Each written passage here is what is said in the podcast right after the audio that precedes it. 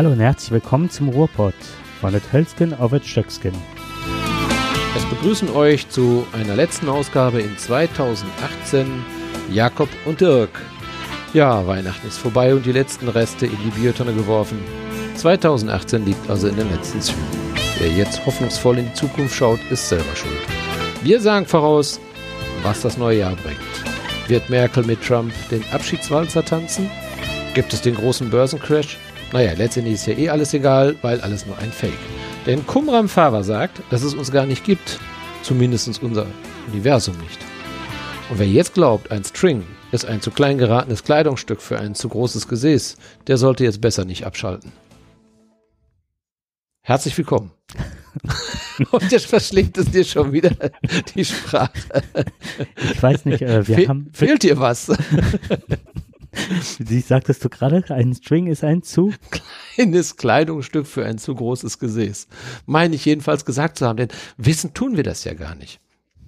Die Frage ist ja im Prinzip, ähm, die Urfrage ist ja, wird, wird zum Beispiel die Fohlen 11 nächstes Jahr deutscher Meister? Könnte man jetzt stellen. Ja, dann Könnte sagst man. du, ja, also in meinem Universum ganz klar. Natürlich wird da Borussia Mönchengladbach wird deutscher Meister. In meinem Universum, sag ich dir, wird der BVB deutscher Meister. Jetzt Okay. jetzt aber dein, dein Universum ist ja gar nicht real. Wenn Das wir, gibt es ja gar nicht. wenn wir Ja. demnächst uns, äh, uns gleich über Jaron Lanier unterhalten, oder Jaron Lanier, ich weiß nicht, wie er ausgesprochen wird. Jean Lanier, ne? Glaube ich so in der Jaron Lanier, genau. Nee, der, der, der, der geht ja auch in die ähnliche Richtung, aber was, Dann glaube ich das mit den unterschiedlichen Bubbeln, in denen wir leben. aber die Frage stellt sich ja wirklich, wenn wir voraus, wir können ja alles voraussehen.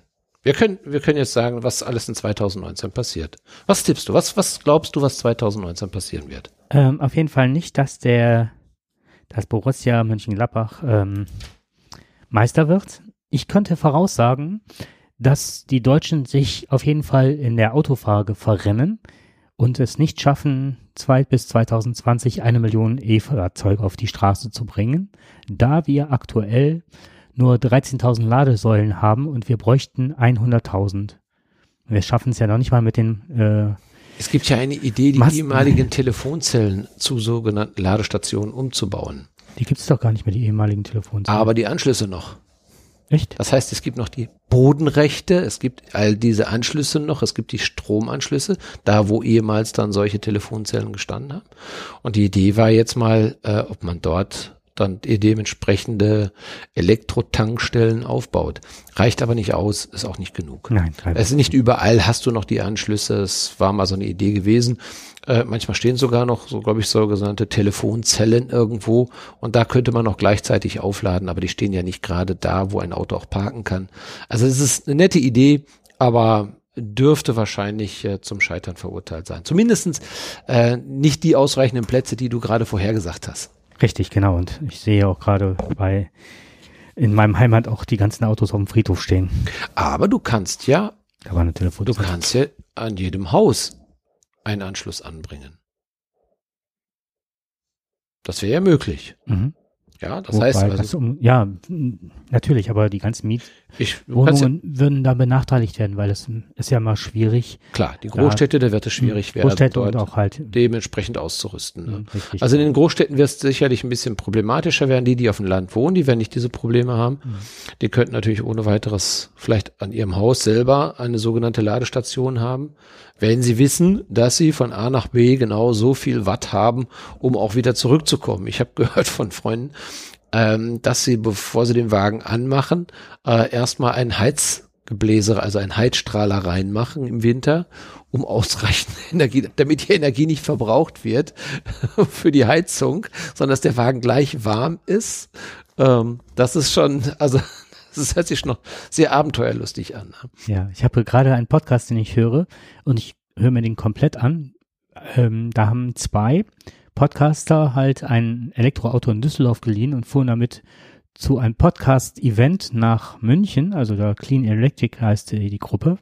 Und die unterhalten sich halt nur über E-Fahrzeuge und berichten auf der ganzen Fahrt nur, was äh, dafür Schwierigkeiten auf die zukommen. Und das ist total spannend zu hören. Man denkt sich so drei Stunden Autofahrt begleiten, Hin- und Rückfahrt, also das ist schon ein bisschen komprimiert. Nee, es ist super spannend, was die alles erleben, wie das alles, was da alles schief läuft halt, ne? Also es ist noch nicht so einfach. Das denke ich. Von A nach B zu kommen. Ja, das ist richtig. Aber was du gerade gesagt hast, äh, ist ganz äh, spannend und zwar dahingehend, ähm, ähm, gerade was so Heizung anbelangt, wie sehr die äh, Heizung auf die äh, Reichweite sich niederschlägt. Ne? Das ist schon enorm, das ist schon. Und Fahrtwind und Kälte. Das war mir auch nicht so bewusst, dass je kälter es wird, desto schlechter ist die Batterie. Ja, die ähm, Autoindustrie wird sich sicherlich noch ein paar Ideen einfallen lassen müssen, um die Autos äh, so herzustellen zu können, was ich glaube, glaube, dass es machbar ist. Ich meine, Probleme sind dazu da, dass man sie lösen kann. Und die Autoindustrie hat ja das Know-how dazu. Es gibt verschiedene Möglichkeiten, das zu machen. Aber ich gebe dir recht, es sind so die Kleinigkeiten, die so Annehmlichkeiten in unserem Leben, ne? Also mhm. Assist, äh, diese ganzen Assist, Assistenten, ne? Sicherheitsassistenten, die du da mit drin ist, alles hat ja sehr viel oder verbraucht ja sehr viel Strom. Mhm. Das äh, haben wir uns ja teuer erkauft, indem wir also mehr Sprit etc. Äh, verbrauchen. Aber in einem so einem Elektroauto wird es natürlich äh, wieder schwierig werden, einen entsprechenden Haushalt zu haben. Wobei das geht äh, in erster Linie um die Infrastruktur soweit ich das gehört habe. Also, dass du ja. viel mehr Ladesäulen hast, dass du sehr viel mehr Schnelllader haben müsstest, dann wäre das überhaupt nicht so das große Problem. Und ähm, ja, eher die Bereitschaft, weil ähm, die Deutschen verschlafen tatsächlich, also jetzt habe ich gehört von Hyundai, Tesla und so weiter, was sie mittlerweile auch für Fahrassistenten haben, das ist ja der Wahnsinn. Und dann kommt äh, der E-Golf auf den Markt und da hast du halt das Problem, dass, ähm, wie war das? Dass da, wo der Einfüllstutzen ist, sozusagen für den Strom, dass da durch die Energie und durch die Wärme dann Kondensat entsteht, also Kondens, äh, Kondenswasser halt entsteht und ähm, das bei kälteren Temperaturen äh, die, die Steckdose einfriert. Und das haben alle anderen Fahrzeuge nicht. Also ich dachte immer nur der Wasserschlauch im Garten. Halt, aber ähm, das sind so Sachen. Stehst du da morgens und verruppelst da an deinem Auto rum. Genau. Oder kommst erst gar nicht da, ne, mit der. Ja. Muss erst mal die Zange holen und oder mit dem Hammer abschlagen. Aber das ist das, was gerade unsere Autoindustrie verschläft. Oder auch, dass die nicht bereit sind, was weiß ich, das Auto neu zu denken, sondern mit den Karosserien und das, was vorhanden ist, jetzt denken, das ginge eins zu eins. Ne? Also da ist, das ist die Befürchtung, die ich habe, dass wir uns industriell in vielerlei Gebiete halt äh, hinten anstellen müssen mittlerweile. Ob Solartechnik oder Ausbau von Funknetzwerken, äh, Strecken und so weiter. Da ist es schon erstaunlich, dass ein Land wie Deutschland, das sich ja immer wieder rühmt, einer der größten Industrieländer der Welt zu sein, mit einer, mit, mit dem höchsten Export und dazu noch ähm, mit einer Qualität, die ja sehr geschätzt wird im Ausland, aber gerade noch gehört auf dem Weg hierhin, und ist meist nichts Neues, wenn ich sage, unser Netzausbau ist schlecht. Also das, das erfahren, ja. ja, genau, das erfahren wir jeden Tag. Jeder weiß das. Und warum ist das so? Warum funktionieren andere Länder besser? Die haben ja keine andere Technologie. Das hat eine ganz einfache Ursache. Die, das, die Kommunikation und die Vereinbarung untereinander der Anbieter ist so miserabel, keiner will zusammenarbeiten. Genau. Jeder will seinen eigenen Bereich quasi mehr ausbauen, natürlich, anstatt sich mal hinzustellen und mal zu sagen, okay, lass uns doch mal die Regierung von mir aus aufteilen oder wir, jeder kriegt dementsprechend nach Größe Marktanteile oder, oder, oder, es gibt sicherlich Möglichkeiten. Wenn man das hört, dann muss man ja wirklich fast zu der Idee wiederkommen, naja, das hätte eigentlich verstaatlicht werden müssen, das Ganze, und nicht in private Hände. Ist das ein Staatsauftrag, das äh, eigene Land technisch auf dem höchsten Stand zu bringen oder können wir das der freien Wirtschaft überlassen? Genau, genau das ist das Kernproblem. Ähm, siehe Ausbau Internet, hier die äh, vier, wie heißen sie, LTE-Masten und so weiter. Genau. 4G. 4G, das wollte ich gerade sagen, genau, 5G und so weiter. Du fährst mit dem Zug von hier nach Berlin und hast drei Viertel der Zeit ganz langsam in das Netz oder dann wird das Netz reglementiert, du bezahlst super viel Geld für eine Karte und dann darfst du 300 MB Ja, spätestens dann, wenn du äh, für das Kind Netflix anmachst mit irgendeiner Kindersendung, dann hast du nach, nach zehn Kilometern ist das Datenvolumen verbraucht oder so. Also Absolut. das ist, Ja. Und dann stell dir vor, du hast dann Geschäftsreisen oder sonst was und sitzt dann im ICE, vorausgesetzt, du hast nicht alle drei Bahnhöfe keinen Empfang mehr, ne? Mhm. Ja, man kann es nicht fassen, aber Deutschland ist nun mal eben so. Das ist vielleicht die, die Kehrseite der Medaille, dass der Staat ähm, sehr viel privatisiert, die Rechte teuer verkauft und äh, da sehr viel Geld verdient, aber leider nicht äh, dafür sorgt, dass der Netzausbau dementsprechend auch läuft. Das sind ja immer viele Versprechen, aber dann heißt es wieder, ja, dann ist es wieder Ländersache, dann ist es wieder Bundessache. Der eine spricht dem an. Also wenn die Politik sich nicht einig ist und wenn die, wenn die Firmen beziehungsweise die Anbieter sich nicht einig sind, wie sollen das werden? Das heißt, wir müssen erst wieder Gesetze schaffen, damit die dann auch äh, das wieder regeln. Das heißt wieder, du brauchst wieder eine dementsprechende Vorlage. Das Ganze muss dann erstmal wieder durch den Bundesrat, Bundestag etc. etc. etc. Und dann läuft das lange. Ich frage mich eigentlich immer wieder, wie schaffen wir das eigentlich, immer noch Exportweltmeister zu sein, wenn wir doch so in der, also in der in der Technologie, dass wir das, dass wir gerade dabei sind, das komplett zu verschlafen. Genau. Auch dass wir hier ähm, nicht die Unterstützung bekommen, dass, dass gute Leute dann ins Ausland gehen, um dort ähm, ja eben die, die, die Voraussetzungen zu finden, ähm, da also besser arbeiten zu können. Naja, außer ich meine, von der Leyen, sie sagt ja, wir holen uns jetzt natürlich Polen und Rumänen rein, um die Bundeswehr zu verstärken. Also man sieht, vielleicht ist es doch ein Austausch. Wir schicken die Leute dann eben dahin und wir holen auf der anderen Seite, holen wir uns dann ähm, andere wieder rein ins, ins Haus, um dann die Bundeswehr zu stärken. Das ist ein Grund in Ungarn, warum, ähm, das hatte ich jetzt gelesen irgendwo, ein Grund, warum es vielen Ost, ich sage jetzt Ostblockländern, das ist so noch drin von früher, ne? Ja, Auf jeden Fall äh, Ungarn, Rumänien und so weiter, dass so ähnlich eine, ähm, eine Flucht besteht in äh, bessere Industrienationen aus dem einfachen Grund, weil die da halt mehr verdienen und und und. Und das ist ein Grund, warum jetzt der Viktor Orban ähm, hingegangen ist und die Arbeitszeit erhöht hat in Ungarn, weil so viele flüchtig sind halt, ne? Also, mhm. und sich anderswo mehr Chancen versprechen. Und jetzt kommt, die deutsche Autoindustrie ist wohl an den Orban rangetreten, wenn ich das richtig verstanden habe. Da gehen die Leute ja unheimlich auf die Straße und sagen, das geht nicht mit, den, äh, mit der Erhöhung der Arbeitszeit und so Mhm. weiter, dass die, ich glaube, 400 Überstunden pro Jahr machen müssen und die Betriebe werden verpflichtet, äh, die Betriebe werden nicht verpflichtet, das innerhalb eines Jahres auszuzahlen, sondern können das auf vier Jahre strecken. Das heißt, du hast einen zusätzlichen Tag mehr oder minder eingeführt Mhm. und äh, ja, da kann, kann man sehen, dass er gerade nicht die Mittelschicht oder sonst was wieder, sondern es sind halt die Auto und seine ei- äh, Freunde und die eigene, ja, Mischpoke, sage ich jetzt mal, die er verdient. Und Aber das, ist doch- aber das ist wieder Audi, BMW und so weiter, die an den rangetreten sind. Ja. Und ein Schelm, wer Böses denkt und an frühere Zeiten Deutschland denkt, wer hat mit wem zusammengearbeitet, ne? Absolut. Aber die Welt ist doch schon verrückt geworden, ne? Total. Man kann sich auf nichts mehr verlassen.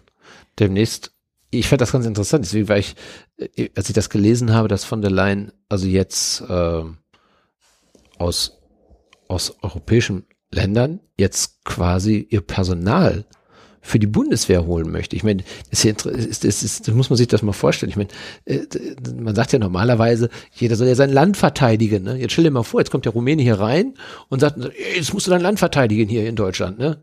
Dann sagt er, ist aber gar nicht mein Land. Es Oder der Pole sagt, "Ah, mein Land ist es auch nicht. Äh, ja, aber ihr müsst doch jetzt äh, Deutschland verteidigen. Ja, ihr habt doch gesagt, wir müssen unser Land verteidigen.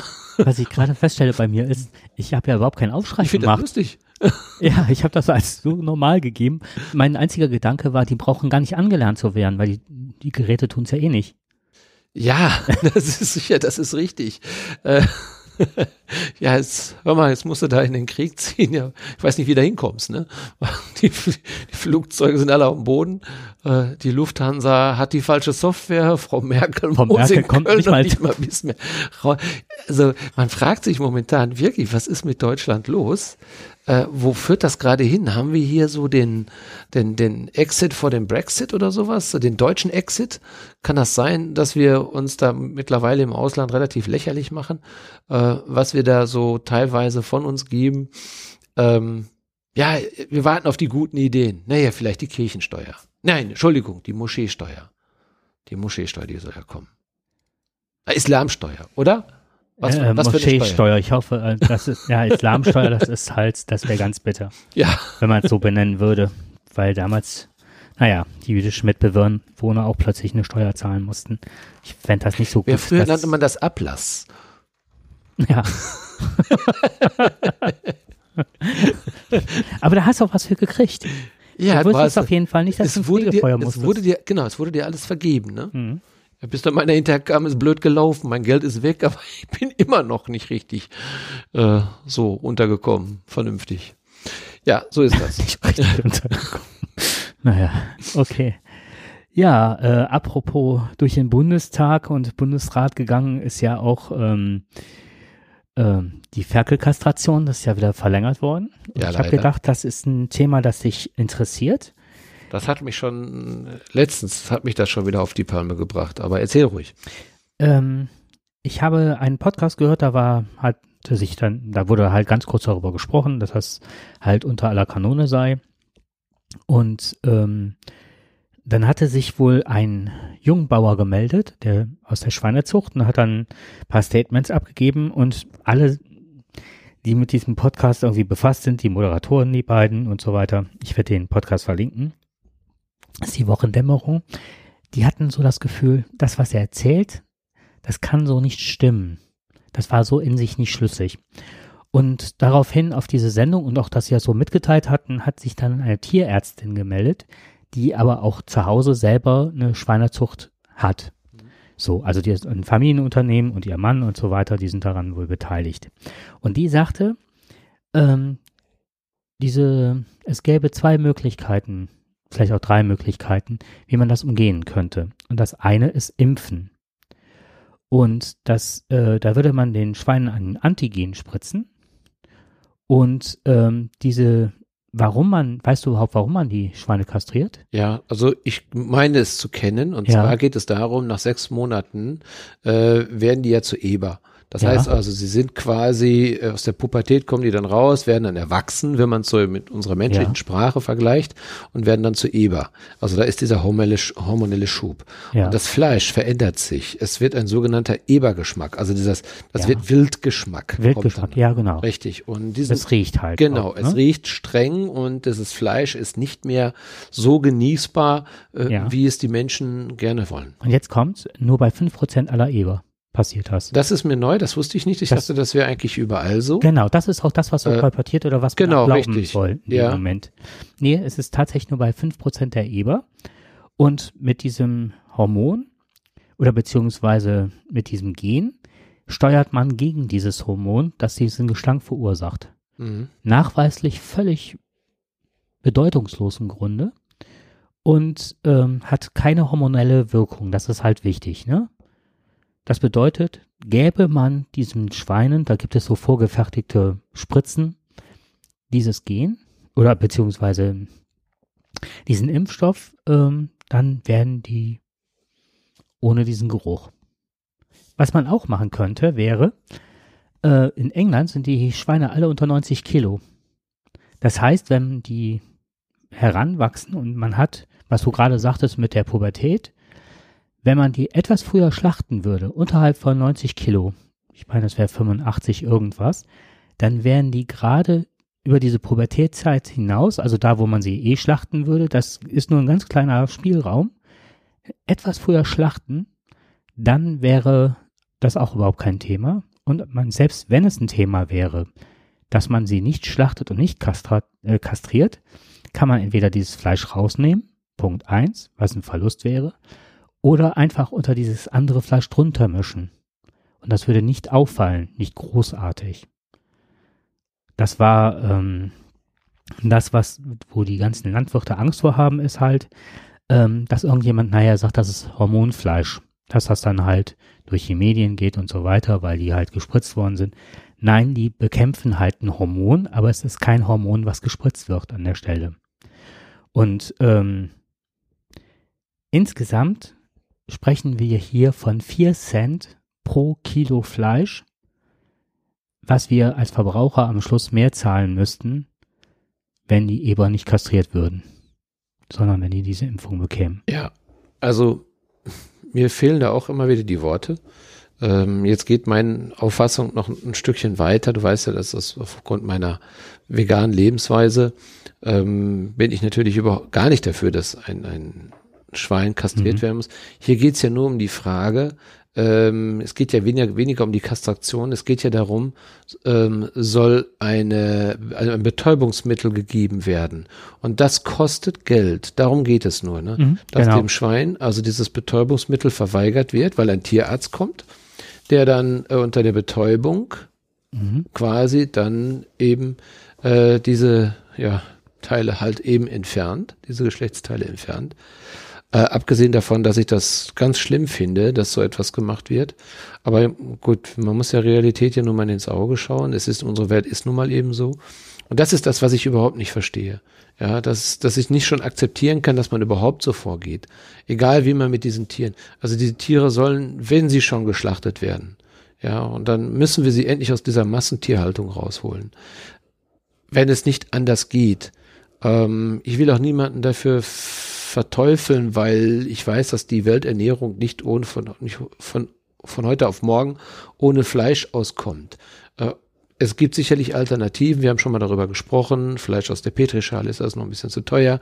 Es gibt noch ein paar Alternativen oder man gibt, es gibt einfach nur etwas, wo wir sagen, ja, wir essen eben nicht jeden Tag Fleisch. Wir essen vielleicht nur einmal in der Woche Fleisch. Das weiß jeder. Komischerweise, das versteht auch jeder. Äh, es macht nur keiner. Das machen die wenigsten. Ne?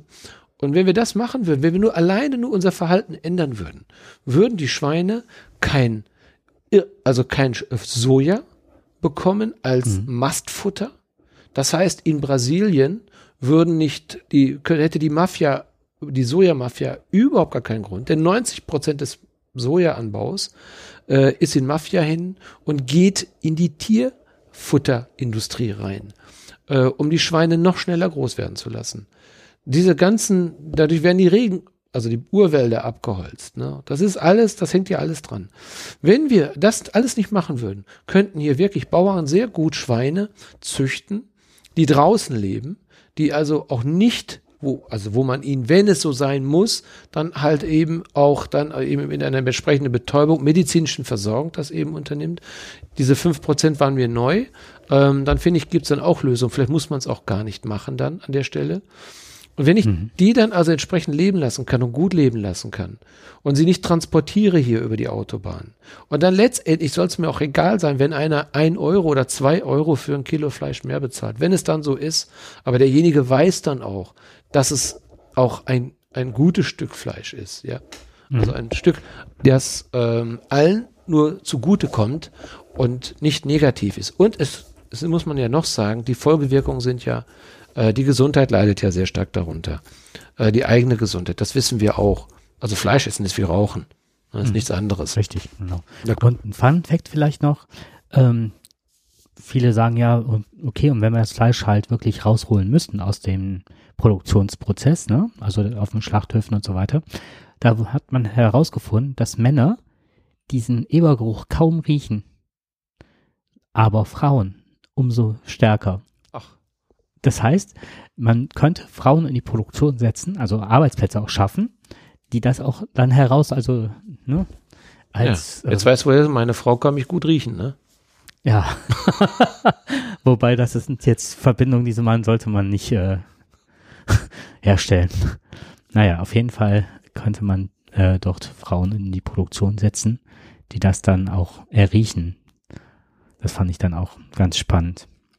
Also gibt es ganz viele Möglichkeiten, auch wenn mir das jetzt ein bisschen suspekt erscheint, Frauen in die Produktion zu setzen.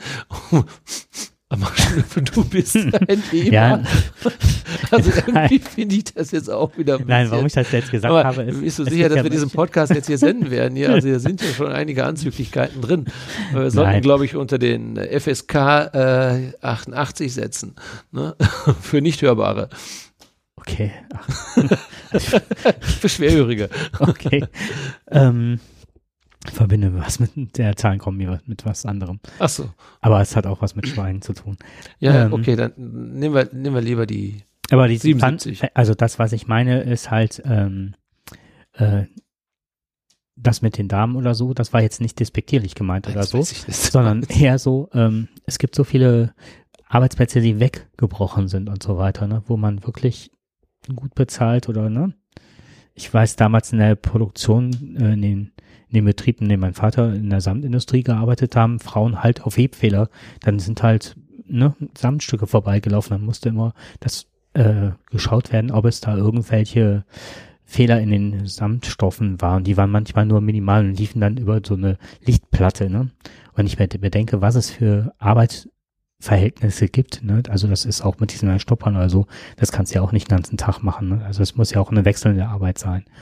Naja, aber das war jetzt nur, das hatte ich halt irgendwo anders gehört und fand das dann auch sehr bizarr halt. Ne? Okay. Ja, wo Thema. führt das hin?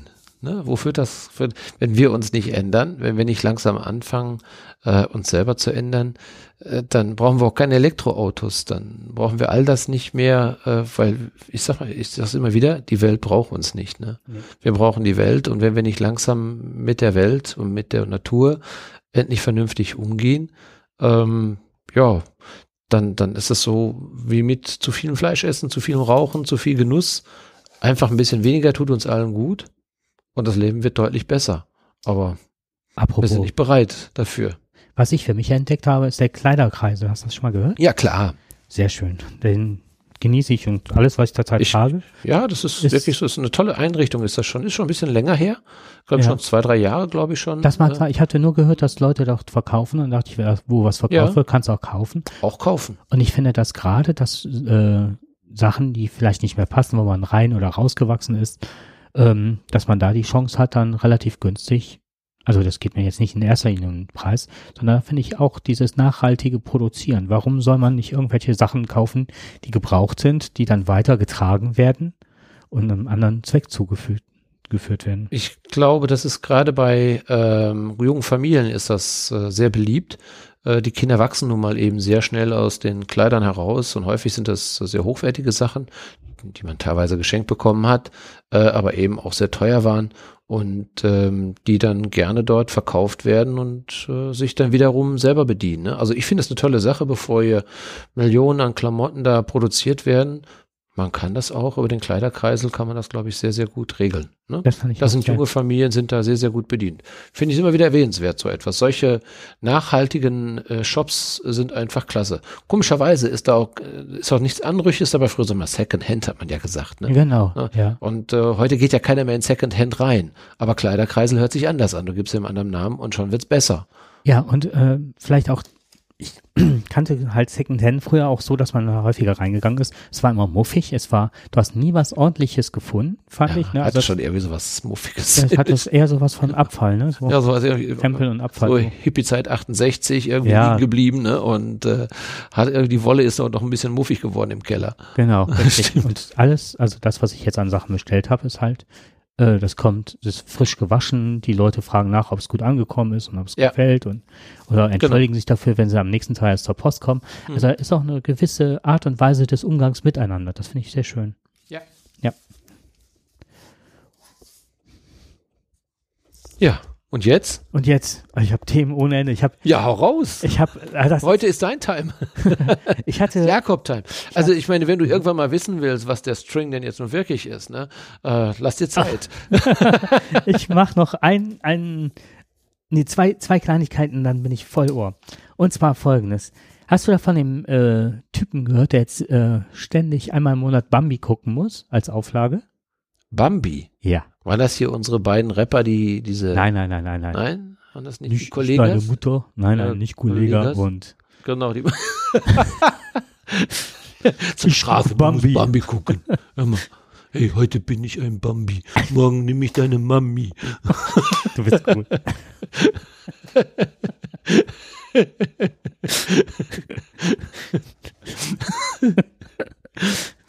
ja. Ein Reimer unter den Dichtern wie ein Arsch unter den Gesichtern, sagt man, glaube ich. Ne?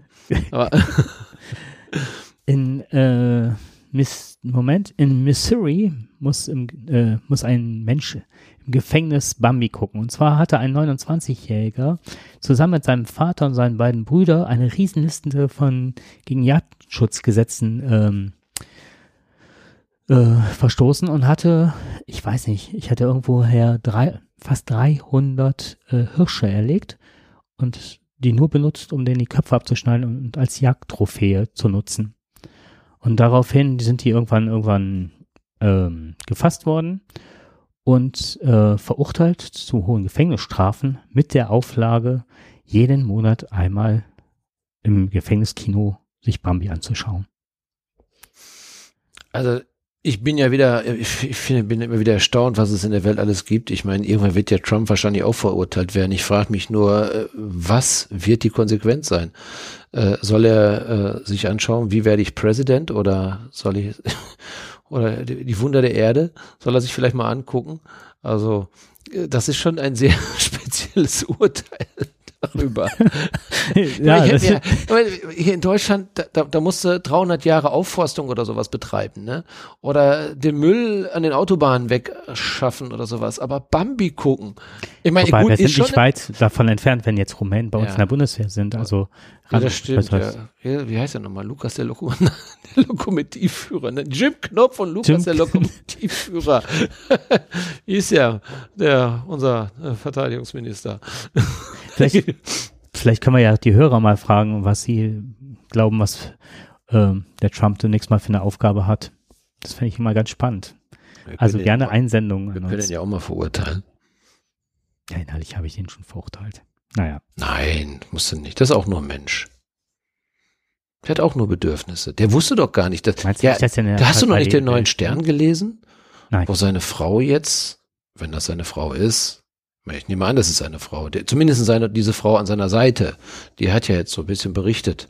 Und ähm, äh, wenn es danach gehen würde, hat er nie damit gerechnet, Präsident zu werden. Da, also der war, der wollte einfach nur eine gute PR-Aktion starten. Jetzt ist er gearscht, ne? Jetzt muss er regieren. so ein Mist, ey. Und bitter ist ja wirklich, dass er kaum noch Leute findet, die ihn unterstützen wollen, ne? Also im Regierungsgeschäft, er findet ja. Ah, der findet wahrscheinlich in Texas oder so, wird er immer noch so ein paar Bauern finden, die ihn irgendwann nochmal beraten werden. Nein, das glaube ich nicht. Die gucken alle Bambi. die sind alle verurteilt, ne? Lukas die Kuh oder was weiß ich irgendwie. Die müssen jetzt immer nur ein Zeichentrick. Donald Duck gucken. Nee, das, nee, das ist, Donald Duck ist zu brutal, das werden die nicht. Das, das, sie sind ja alle Donald Duck geschädigt wahrscheinlich. Wahrscheinlich, ja. Eben, deswegen Wobei. machen die ja so einen Unsinn da, ne? Okay, ja. jetzt möchte ich was über Strings und Du willst was über Strings wissen. Genau. Ja.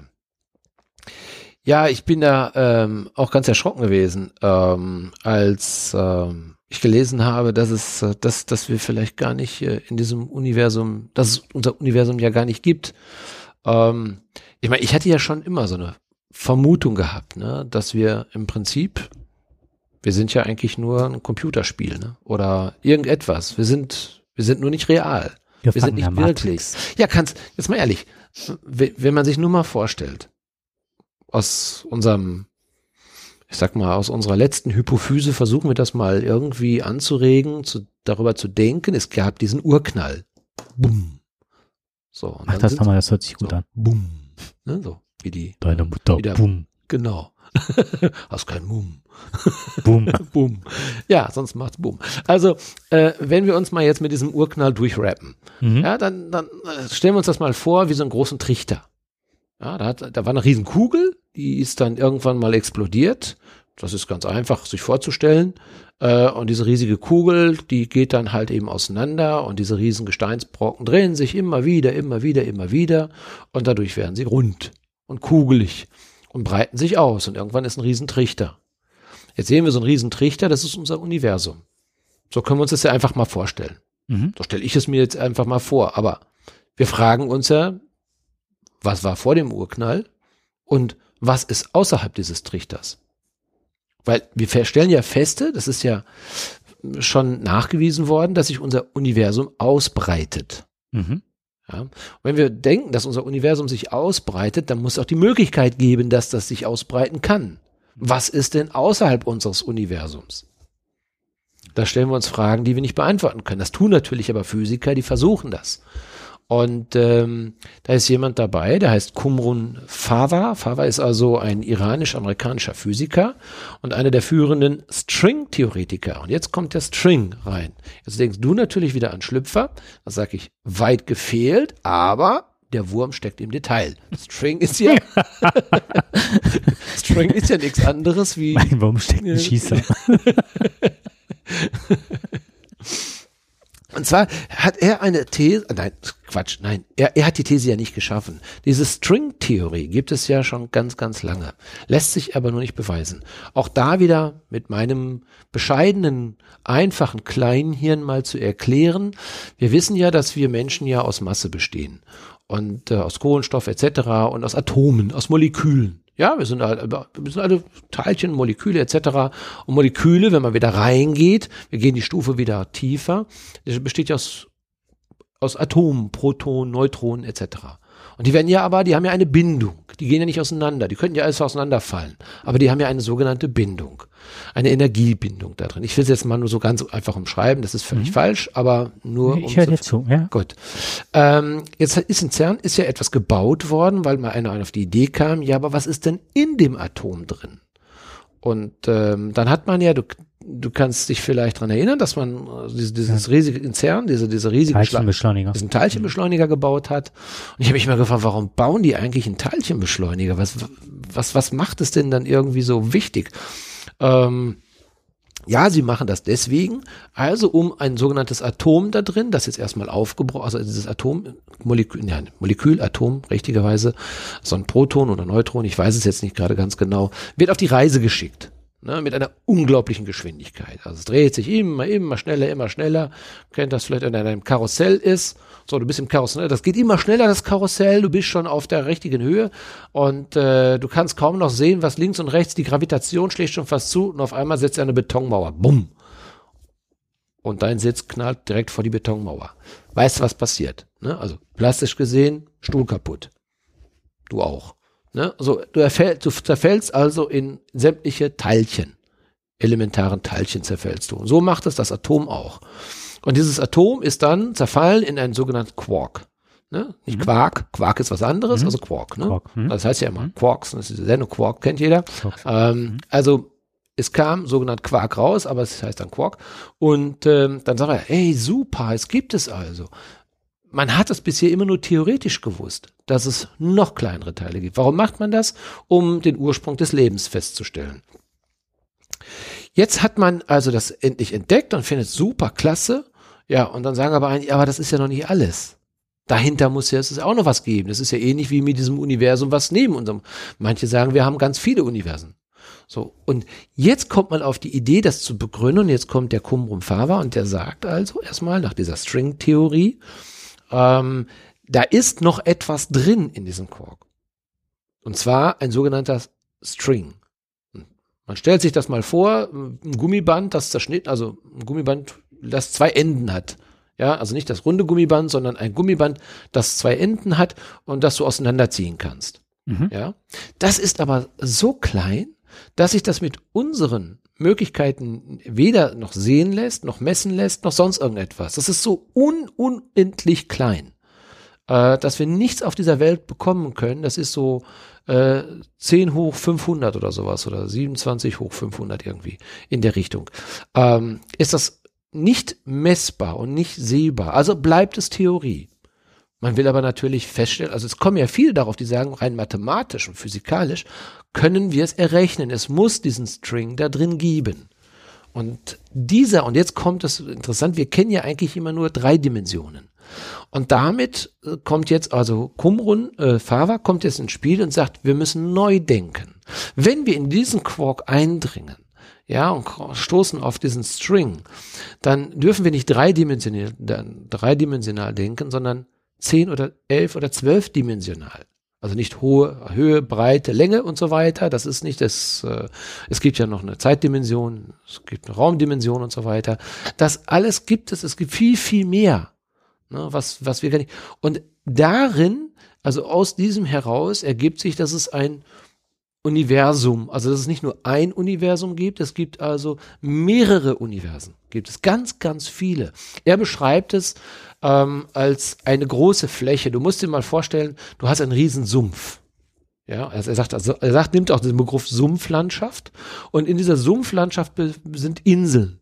Diese Inseln sind mögliche Universen. Mhm. Er sagt aber, unsere Erde ist kein mögliches Universum, ist ein unmögliches Universum. Wir dürften gar nicht da sein. Uns gibt es eigentlich gar nicht. In CERN hat man das ja auch schon gesagt und hat man ja auch, man kam ja mit diesen Erkenntnissen aus dem, aus dieser Forschung, dass wir ja aus Materie und Antimaterie bestehen. Das heißt also mit dem Urknall ist also sowohl Materie als Antimaterie entstanden. Wenn die aber zusammenkommen, knallt es eigentlich. Peng. Ne? Da sind wir eigentlich weg. Aber wir existieren nebeneinander. Und darum haben viele gesagt, das geht gar nicht. Wir können gar nicht existieren, weil wir normalerweise eigentlich explodieren müssten. Peng. Wir dürften nicht bestehen. Das geht gar nicht. Und deswegen kommen viele auf die Idee, dass es uns gar nicht real gibt. Also, das ist wesentlich komplizierter als das, was ich jetzt sage. Das ist auch sehr laienhaft dargestellt. Der ein oder andere ich wird dann. Ich bin total fasziniert. Das merkst du, wie leise ich geworden bin. Ähm, es gibt da, also aus dieser String-Forschung ist ja nicht ganz neu, die ist schon etwas länger, kann man also auch im, im, im, auf YouTube und so weiter, kann man da ganz viel zu lesen. Mhm. Wird auch ganz nett erklärt, viel besser erklärt, als wie ich es jetzt, jetzt gerade ja, das gesagt du toll gemacht. Mhm. Aber es ist trotzdem ganz interessant. Ich habe mich ja auch dann gefragt, Mensch, ist das die Lösung vielleicht jetzt? Und jetzt kommen wir wieder zu dem Realen oder Unrealen, ja, zu dem Realen. Können wir eigentlich uns beamen? Ist das die Möglichkeit, uns zu beamen? Denn das ist ja vielleicht mit dieser Erkenntnis heraus. Äh, wir wissen ja, dass es, also Beamen äh, kennen wir ja noch mhm. aus, aus dieser schönen Enterprise-Serie mhm. und alle waren neidisch drauf, ne? Boah, einmal aus der Schule beamen, ne? Weg. Oder wenn Mutter meckerte, einfach Knopf drücken, weg. Ne? Irgendwie so wegbeamen oder, oder woanders. Einen schönen Ort, schönen Urlaub machen, nicht großartig erst was machen, Koffer packen, ja, zack, einmal draufdrücken, wir sind drüben. Ne? Brauchst nicht in den Flieger einsteigen, alles viel besser. Warum geht es nicht? Es hat eine einfache, eine relativ einfache Begründung, weil wir ja eine Ordnung sind. Wir sind ja ein System. Ne? Jede, also jedes elementare Teilchen in unserem Körper ist ja an seinem Platz. Also sollte das äh, Atommolekül für die oder das Molekül für die Leber sollte auch möglichst in der Leber bleiben. Ja, äh, und das an der Niere ja auch und Gehirn etc. Jetzt nimmst du mal ein Lego-Auto, wenn du das jetzt auseinanderbaust, ja, dann hast du jetzt eine große Masse an Lego-Steinen. Äh, wenn du es aber das Auto wieder haben willst, musst an einer anderen Stelle haben willst, dann musst du es auch wieder genauso aufbauen.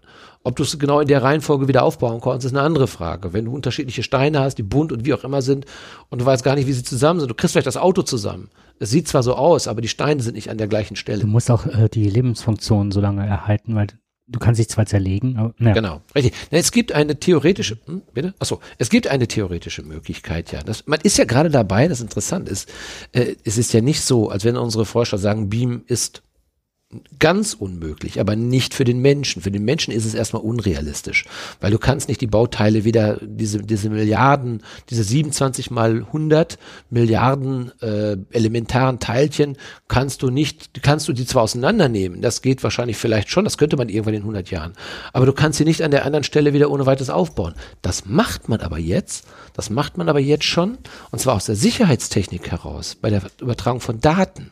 Man nimmt ein sogenanntes Proton ja, und verdoppelt es, dieses Proton, oder man, man, spaltet es, wie auch immer. Also man macht aus, man, man, nein, man bildet ein Paar. Man bildet ein baugleiches Protonenpaar, mhm. das also quasi gleiche Informationen hat.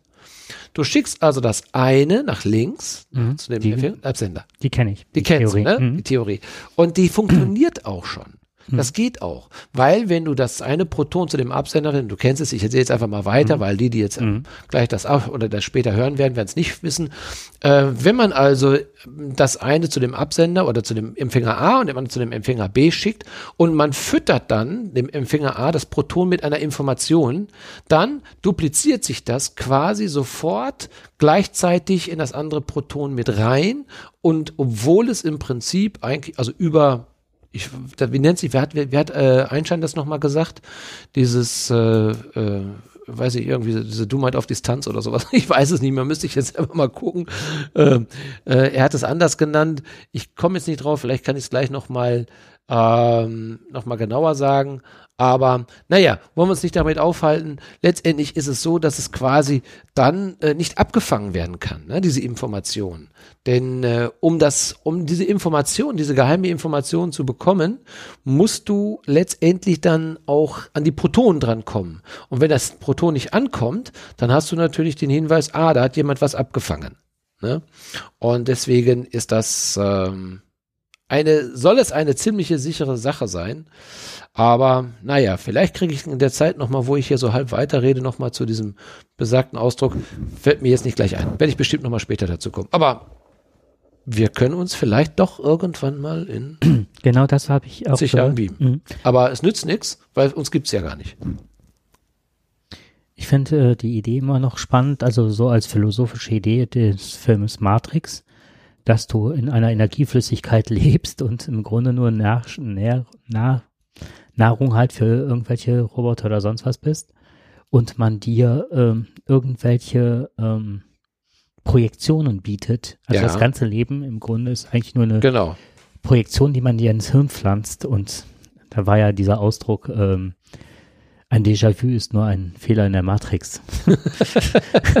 das fand ich schon ganz, ganz bezeichnend. Und auch so diese Vorstellung, dass es uns gar nicht gibt, die ist ja, ja schon, ne, äh, die ist bekannt und ähm, da habe ich mich häufig schon beschäftigt, auch was du eben erzählt hast, so die Idee, über die eigene Grenze hinauszudenken, über das Weltall ja. und dann an Grenzen zu stoßen, was ist dahinter oder was passiert, wie weit kann es sich aus genau. Ne, weiten und so weiter. Das ist schon spannend mit der Idee des ähm, ja, parallelen Universums im Grunde. Genau. Also das hat mich doch schon, also man kommt ja manchmal auf so einen kleinen Artikel und dann liest man und liest man und denkt, was meint der eigentlich denn damit, ne? Ähm, irgendwie verstehe ich das jetzt nicht und dann sucht man den nächsten Artikel und nächsten Artikel dazu und dann ist man schon sehr beeindruckt von dem, äh, wie hochkomplex das ist. Ja, also verständlich ist das kaum.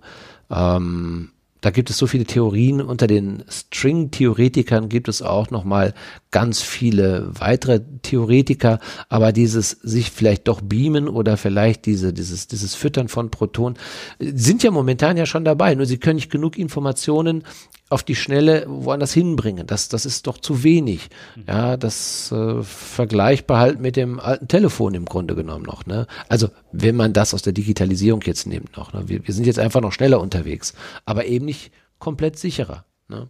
Naja, und äh, wir haben ja gerade hier die, die, die, die, die Hacker hier, ne? die hat man ja hier gerade. Spielen uns heute die Bälle zu, ja. Ist doch super, ne? Die mhm. sind doch wieder mal da.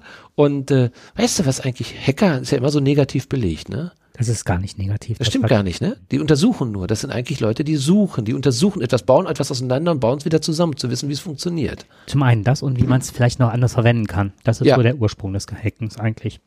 Und das ist ja damals nur ein bisschen ins schlechte Licht oder beziehungsweise anfänglich ins schlechte Licht gerückt, aber auch äh, unheimlich viel ähm, äh, ja, Zuspruch erfahren, weil die damals dieses BTX-System gehackt hatten, äh, Chaos Communication, äh, CCC äh, Club halt und hatten dann herausgefunden mit Raoul Holland damals, dass man halt ähm, das für Überweisungen nutzen kann oder die machen darauf aufmerksam. Apple hatte damals gesagt, man kann den Fingerabdruck nicht äh, hacken, ne? Und innerhalb von einem Tag hatten die raus, ne, dann war das System schon überwunden. Die machen Hacker sind eigentlich Leute, die auf das ähm, auf Negativseiten hin aufmerksam machen oder sagen, das muss verbessert werden, das ist eigentlich das, das Ursprüngliche mhm. des Hackens. Wird aber oftmals, weil das mittlerweile, das sind ja auch keine Hacker im Grunde, die jetzt sich damit genau. beschäftigen. Genau. Ja. Ähm, und dann irgendwelche Krankenhäuser lahmlegen. Das wird zwar als Hacken genannt, was genau. auch falsch ist, aber ähm, das geht halt so in die Richtung. Wo du ja das gerade so Entschuldigung, wenn ich unterbreche, du sagst das ja gerade mit dem, mit dem Fingerabdruck, ne? Das war ja so toll. Das ist ja gleich, wie heißt der, Starbuck oder wie der heißt, ne? Der hat das ja sofort rausgefunden. Das ist ja der, der Oberhacker da auf dem Gebiet der Sicherheitstechnik. Mittlerweile arbeitet er ja dann für die Firmen ja auch. Denn der hat ja auch gleichzeitig dann die Iris-Erkennung hat er ja sofort auch gehackt quasi, ne? Und jetzt gibt es ja das neue, ähm, dieses, dieses Venenmuster, was man ja, mhm. du nimmst also die, die, Heche, äh, die, die Hände auf einen Scanner, Ne? Das wird durchleuchtet per Infrarot und wir haben ja alle unterschiedliche, also wenn man das am Röntgenbild sieht, wir haben ja alle unterschiedliche Venenmuster. Und äh, da hat er jetzt auch Lösungen für gefunden. Sagte, das geht. Man kann das auch machen. Ähm, du musst nur halt eben ein Gegenlicht haben. Also du musst ein Gerät haben, wo du ziemlich nah dran kommst. Zum Beispiel, du kennst das doch, wenn du diese in den Restaurants, wenn du diese, diese Lufttrockner, diese Handlufttrockner, da genau, da steckst du die Hände so rein Mhm. und dann musst du immer hoch und runter Mhm. gehen. So, und das hat er dann gemacht und dann hat er dann halt eben von der einen Seite und von der anderen Seite hat er gescannt. Gut, jetzt sind wir nicht jedes Mal da. Es gibt auch andere Möglichkeiten, aber das wäre zum Beispiel eine Möglichkeit. Äh, da wird also deine Hand durchleuchtet. Dann hat er also eine, eine Kopie davon gemacht und hat die dann mit einem Wachs umzogen, äh, dann hinten wieder das durchleuchtet und dann hat er das davor gelegt und damit war das Venenmuster klar, er hat's gehackt. Er kam rein. Also auch das ist nicht mehr unmöglich. Ähm, positiv an diesem Venenmuster beziehungsweise an dem ähm, Durchleuchten der Venen ist halt, dass man davon ausgeht, innerhalb kürzester Zeit ähm, über eine Apple Watch äh, Blutzucker festzustellen, wie hoch Blutzuckergehalt im Blut ist. Und dann brauchst du halt nicht mehr selber zu messen, nicht zu pieksen oder sonst was, sondern sagt dir die Uhr, wann es Zeit ist, wie viel nachzuspritzen. Ja, es sollte ja eigentlich schon kommen, ne? Denn Mhm. Apple hatte das ja schon versprochen. Die wollten das ja, ähm, also die haben ja jetzt ja im September, glaube ich, haben die ja ein Update oder November. Mhm. Nee, September, November, ich weiß gar nicht September, mehr. ich, September war das, haben die ein Update gefahren. Und da haben die ja dann schon angekündigt, dass sie das eigentlich schon mit auf den Markt bringen wollen. Genau das eben, was du sagst. Das wäre natürlich fantastisch, ne? Ähm, Frage ist nur, was machen wir mit den Daten? Genau, das ist das. Jetzt hat Dann man das fängst du wirklich wahrscheinlich interessieren, gerade aus beruflicher Sicht. Man hatte jetzt eine ganz große, ganz große ähm, Hotelkette ge gehackt. Sage ich selber, ne? Gehackt, aber ähm, man hat halt Daten das geklaut. Marriott. Ja, Das genau. Marriott. Warum? Die haben, die selber sind nicht gehackt worden. Es war eigentlich, die haben ja fusioniert mit einem anderen, mit einer anderen Hotelkette und sind Also wie jetzt, das dann auch passiert ist, ja, das sind, sind die zweitgrößte, also es ist die zweitgrößte Hotelkette der Welt. ja. Und die haben also ein kleineres, eine kleinere Hotelkette aufgekauft und die haben schon vor Jahren, haben die, äh, sind die schon gehackt worden. Aber heute ist es ja so, dass die, also die, die Hacker sind ja schlau, die sagen ja, ich bleib da erstmal drin. Ich bin so Art Schläfer. Mhm. Und ich guck dann nur mal, mittlerweile wissen ja auch, die Sicherheitsdienste wissen ja auch, wenn sich was verändert, dann sind die ja sofort dran. Was machen die? Die gucken dann mal, man muss sich das vorstellen, es ist so eine, eine, ein Gebäude mit Millionen Türen. Und die gucken hinter jede Tür einmal rein, was ist da? Nächste Tür, nächste Tür. Und das machen die so, wie sie Lust und Laune haben, mal hier, mal dort. Also mal so ganz langsam. Die verändern nichts. Gar nichts. So, jetzt hat Marriott, hat also dieses, oder Harriet, Harriet oder Mar- Harriet heißt es, wer heißt es gar nicht jetzt genau. Ja, Also diese große Hotelkette Mhm. hat jedenfalls gekauft und dann haben die dieses, dieses Software-System übernommen. Ja, und der Schaden geht in die 100 Millionen geht die, gehen die rein. Die wissen, also die haben alle Daten aller Kunden. Marriott. Marriott, ne? Genau. Haben die geklaut und ähm, 500 Millionen Gäste. ja, also irre groß. Und warum komme ich, warum weiß ich das zufällig? Weil wir jetzt, du sagst aus beruflichen Gründen, genau das ist es nämlich, aus beruflichen Gründen haben wir jetzt nämlich angefangen, eine Cyberabteilung zu bilden. Also das muss man sich vorstellen, also jetzt. das ist eigentlich schon, wir haben das, wir haben das alles so erst immer nur so mitbearbeitet, aber wir haben ja ganz andere Probleme zurzeit. Das ist ja äh, Smart Home, ist ja ein ganz großes Thema und äh, das fängt ja an, dass viele zum Beispiel den Störsender, das waren so die ersten Dinge, wo wir nicht nachweisen konnten, dass der Schlüssel, also dass, dass es also kein Schlüssel benutzt worden ist. Viele Sachen, also viele Türen lassen sich heute mittlerweile per Knopfdruck öffnen, auch im Smart Home jetzt. Und da kannst du mit dem Störsender kannst du das unterbrechen. Das heißt, also im Grunde die Tür wird gar nicht verschlossen. Wenn du auf dem Parkplatz stehst, du drückst drauf, dann machst du nur piep, piep, einmal kurz, die Lampe geht auf und denkst, Auto ist verschlossen. Ist aber gar nicht so. Darum lasse ich meine Spiegel immer einklappen. Daran sehe ich nämlich, dass das Auto nämlich wirklich abgeschlossen ist. Ähm, du, da ist einer mit dem Störsender, der hält das kurz rauf. Du siehst zwar kurz die Lampe leuchten, aber das Auto ist nicht zu. Ja. Und dann gehst du rein, schließt den kurz oder wie auch immer und dann bist du weg mit dem Auto. Keiner Das- kann nachweisen. Da hat man, das hat man irgendwann mal vor einigen Sendungen. Genau. Das war nämlich auch mit diesem Teil, dass du ähm, dich irgendwo ins Café gibst, setzt und dann halt alle Handys abmeldest und Genau. guckst, wo die vorher angemeldet werden, waren, bei welchem Unternehmen. Die Handys versuchen sich wieder anzumelden, gehen dann aber über dein Gerät, also dieses Kästchen, was du hast, und hast eine einzelne Internetverbindung, die können auch noch surfen und alles, vielleicht ein bisschen langsamer, merken also nicht, dass sie über ein anderes Gerät laufen und dann nimmst du dann die Datenströme, fängst dann ab, die dann unverschlüsselt rausgehen. Mhm. Und dann wirst du, das gleich funktioniert halt auch mit den Autocodes und so. Mhm. Naja, was mich daran, also was ich sehr interessant fand, war nicht, dass ich dachte, was machen die mit all diesen Datensätzen? Das ist ja ein Wust an Datensätzen. Hm, da werden halt Filter für geschrieben und ähm, irgendwelche Algorithmen und dann kannst du halt herausfinden, wann geht wer mit wem wohin. Also jetzt nicht in erster Linie Mann und Frau und Tete-a-Tete, sondern welche Industriebosse treffen sich, welche Politiker treffen sich, wie oft macht die Firma XY dann und dann Konferenzen, was können Themen sein, was kommt am Schluss an wichtigen Sachen raus, wenn sich wer trifft, wie wichtig ist es dann vor Ort zu sein und dann vielleicht Spionagesoftware oder sonst was zu installieren. Also da kann man auch was, was ich, äh, ja, allein welche Politiker treffen sich wann, wo, inkognito oder besprechen irgendwelche großen Dinge. Also das, da ist das Thema Big Data ganz groß, ne? Das fand ich ja, wir haben das ja auch, da haben wir auch schon mal in einer Sendung drüber gesprochen. Ähm, viel interessanter wird es ja noch, wenn eben die Wahlen beeinflusst werden. Ne? Wenn die sehen, welche, gerade über die Handyauswertung, wer befindet sich gerade an welchem Tag wo. In Amerika sind die zu einem bestimmten Feiertag, sind die Demokraten gehen dann nach, zu dem Feiertag oder sind an dem Ort mhm. und die Republikaner sind an genau. dem Ort. Das muss man sich mal vorstellen. Auf diese Ideen muss man erstmal kommen, um daraus Auswertung zu fahren. Wer ist äh, nun wahlbeteiligt, wer ist Republikaner, wer ist Demokrat. So kannst du das relativ schnell rausfinden, welche parteiliche Gesinnung der hat. Ja, exakt. Unglaublich. Wahnsinn, ja. Aber ich schon, hab ich heute schon öfter gesagt, ne? Wir sind, ja. Meine Güte, ist ja unglaublich, wie häufig ich das sage. Ich ja. möchte auf zwei, also eine Sache, die. Ähm, du willst ein Buch vorstellen. Ja, gleich, das aber. Ich, gut. Ah, ich, ich will auch ein Buch eh, vorstellen. Ja? ja. Ach, das ist ja spannend. Ich habe heute ähm, zwei, drei Kleinigkeiten würde ich ganz gerne noch ähm, berichten. Und zwar, ich fange mit einer Sache einfach mal so an. Ich kann das nicht in Worte fassen, warum das so ist. Ähm, vielleicht auch noch ein Stück weit. Es ist so, dass ich äh, freitags abends immer Apfeltalk gucke.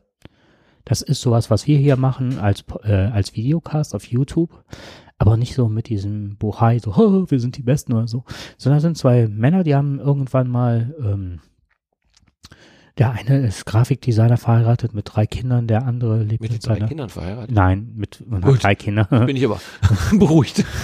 und der und der andere hat äh, äh, ja weiß ich nicht, was er gemacht hat oder hat eine kleine Firma oder so, ne, und haben sich zusammengetan und haben dann relativ früh über Apple-Produkte so eine Community, weil die selber Fragen hatten und so eine Community und die läuft gut und ich glaube, das ist europaweit die größte Community, die es gibt. Haben sich damit dann selbst, nee, der eine ist sogar noch in seinem Grafikbüro weiter oder war in seinem Grafikbüro, das, da komme ich noch drauf. Und äh, ich fand diesen Jesper hieß, hieß er, unheimlich, also Jesper äh, Frommherz und Michael Reimer und hatten auch äh, total sympathisch. Kleines Studio, die Frau hat dann die Bildmischung gemacht. Das ist so, dass man das Gefühl gehabt, irgendwo in der Familie zu sein und dann mit den Leuten dann zuzuhören. Du konntest dann über YouTube auch Fragen kannst du stellen und so weiter. Und irgendwann war dieser Apfeltalk, den ich seit Jahren jetzt schon mittlerweile gucke, dann war da, ja, der ist krank, äh, der setzt mal für eine Zeit aus. Und dann hatte ich dann so ein bisschen gelesen, weil ich da, das kam mir schon komisch vor, ne? Und dann habe ich auf Twitter gelesen und dann kam irgendwo, ah, die Chemo schlägt an, alles gut, ne? Ende des Monats, denke ich mal, wieder bin ich wieder dabei. Da ich, wow, Glück gehabt. Das war Anfang November, Ende November war er tot. Das ist eine Sache, die mich wahnsinnig beschäftigt seitdem. Ne? Das fand ich so beeindruckend und ich äh, spüre das so nach und kann nicht sagen, warum ich das so, ne? Es gibt so viele Fälle gerade aktuell, auch in einem Freundeskreis oder so, wo jemand verstorben ist und so, wo ich dann denke, ja, aber den kenne ich nicht, den Mann. Und trotzdem hat mich das so berührt, ne? Das fand ich. Ja, es ist. Auf jeden Fall ist ja. das jetzt an der Stelle auch ein kleiner Nachruf auf Jesper Frommherz. Das hat mir also viel bedeutet, mir diese Sendung anzugucken. Und gerade weil das so unprätentiös war und er so, ähm, die, die beide sich nicht in den Vordergrund gespielt haben, sondern wirklich mit Herzen und Seele eine Sache gemacht haben. ja, da kann man nicht mehr viel zu sagen. Ich meine, da was draufzusetzen wäre jetzt auch falsch an der Stelle. Nur ähm, ich glaube selber, dass man nicht unbedingt einen Menschen immer persönlich kennen muss, mhm. um vielleicht dafür äh, da traurig zu sein, dass, dass er uns verlassen hat. Ne? Ich meine, erstmal klar die Situation. Manchmal denken wir schon, wir kennen diesen Menschen ja, weil du ihn ja nun seit Jahren ja auch mitbegleitet hast auf eine andere Art und Weise. Und wenn es nur von außen ist, mhm. nicht den Mensch selber. Und ähm, das ist, wir, wir, wissen ja, es gibt sympathische Schauspieler, es gibt äh, sympathische Menschen, des, des, des, der, die in der Öffentlichkeit halt eben bekannt sind oder der Öffentlichkeit bekannt sind. Und wenn die uns verlassen, dann merken wir schon, dass es eine Form von Trauer auch darstellt. Mhm. Ne? Dass der, wie, der, den hat's getroffen, Stefanie Tücking zum Beispiel. Ne? Mhm. Das ist etwas, was ich, als ich es gelesen habe, also da habe ich, das hat mich auch sehr ergriffen, ähm, weil etwas, das aus meiner jungen, ja, Jugend will ich jetzt nicht sagen, aber sehr jungen Zeit äh, des Erwachsenwerden und ähm, sie hat ja nun mal eine wundervolle Sendung gemacht und äh, gerade uns jungen Leute zu einer Zeit angesprochen, die so bisher noch nicht so modern war ne? und äh, Musik uns also auch da näher gebracht hat. Äh, der hat das also auch ein bisschen auch revolutioniert, das Ganze. Ne? Und äh, da wirst du mit groß und dann sind verschwinden die irgendwann von der Bildfläche, machen andere Sachen und plötzlich hörst du, sie sind gestorben. Ne? Das hat mich total getroffen. Ich meine, wenn ich meinen Kindern sage, Stefanie Tücking ist tot, und sagen die, äh, toll, wer ist das? Kenne ich nicht. Ne? Äh, sagt mir nichts. Aber äh, so sind dann mhm. so gewisse Menschen, die uns in Erinnerung bleiben, ne? obwohl wir sie schon seit Jahrzehnten nicht mehr gesehen haben oder seit vielen Jahren nicht mehr gesehen haben ne, in der Öffentlichkeit. Und das macht uns auch traurig dann, ne? weil mit ihnen auch ein bisschen Geschichte stirbt. Ja. Mhm eigene Entwicklungsgeschichte sozusagen. Ja, ne? genau. Mhm. Ein bisschen Entwicklungsgeschichte. Und ich glaube, dass, ja gut, jede Generation hat seine Entwicklungsgeschichte, gar keine Frage. Ähm, aber wir waren schon in einer Zeit, also ich aus einer Zeit, wo äh, ich nicht der 68er Zeit angehört habe, äh, aber quasi der Ausläufer war. Ne? Mhm. Und ähm, äh, die, die waren wieder ganz anders. Ne, ganz anders als die 68, nicht so revolutionär, äh, weitaus angepasster, aber eben, äh, aber auch wiederum streitbar, ne, aber nicht so streitbar, politisch schon engagiert, aber nicht so, ähm, wie die 68er Zeit war. Ja, und nicht so offen, äh, weil die 68er Zeit war ja schon, ja, auch, auch sehr offen in der Art und ihrer Lebenskultur. Mhm. Ähm, das hört man ja heute noch immer, wenn man die Kinder, das ist sogar ganz interessant, dass man, wenn man die Kinder von ähm, ehemaligen oder ja Terroristen, äh, die jetzt erwachsen sind und dann über ihre Eltern berichten. Ja, teilweise wird von einer sehr freien Lebensweise äh, gesprochen. Ähm, das ist dann schon das, was die Kinder heute aber gar nicht mehr als positiv empfinden. Die Kinder, die da halt eben waren, die fanden das, die fanden das gar nicht lustig. Also einige von ihnen fanden es nicht lustig, andere fanden es vielleicht gar nicht so verkehrt.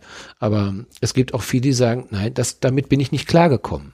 Na, das hat mich schon sehr belastet. Ich hätte, wollte das nicht so haben. Ich hatte das gehört aus diesen ganzen ähm, Kinderläden und so weiter, dass da, ähm, dass es da zum Beispiel eine Studie darüber gibt, dass es Jungs da unheimlich schwer hatten. Weil es ja oft ähm, ne, dass Frauen halt äh, sich emanzipiert, emanzipiert haben genau. und dann halt hingegangen sind und auch äh, viele Männer dafür mhm. ähm, ja Radikalfeminismus dafür angeklagt haben, dass die Welt so ist, wie sie ist. Teils stimmt es ja tatsächlich. Und dafür aber dann die Jungs halt haben bluten müssen, im wahrsten Sinne des Wortes. Ne? Naja. Okay. Eine kleine Randanekdote noch, ganz schnell. Hau raus. Hast du das gehört mit äh, Coca-Cola und äh, der AfD? Nein. ganz, ganz witzige Geschichte. Richtig gut. Also wir haben ja immer eine AfD-Geschichte da drin. Ne? Irgendjemand, wer auch immer, hat ähm, ein großes Coca-Cola-Plakat gemacht und für eine besinnliche Zeit sagt Nein zur AfD. Daraufhin ja hat dann interessant. genau und dann hat sich wohl, nachdem irgendwie AfD oder so sich beschwert hat und mhm. ne, darüber getwittert hat, äh, hat Coca-Cola äh, gesagt, als offen, äh, als Pressemitteilung, nicht jedes Fake muss falsch sein. das war das Erste.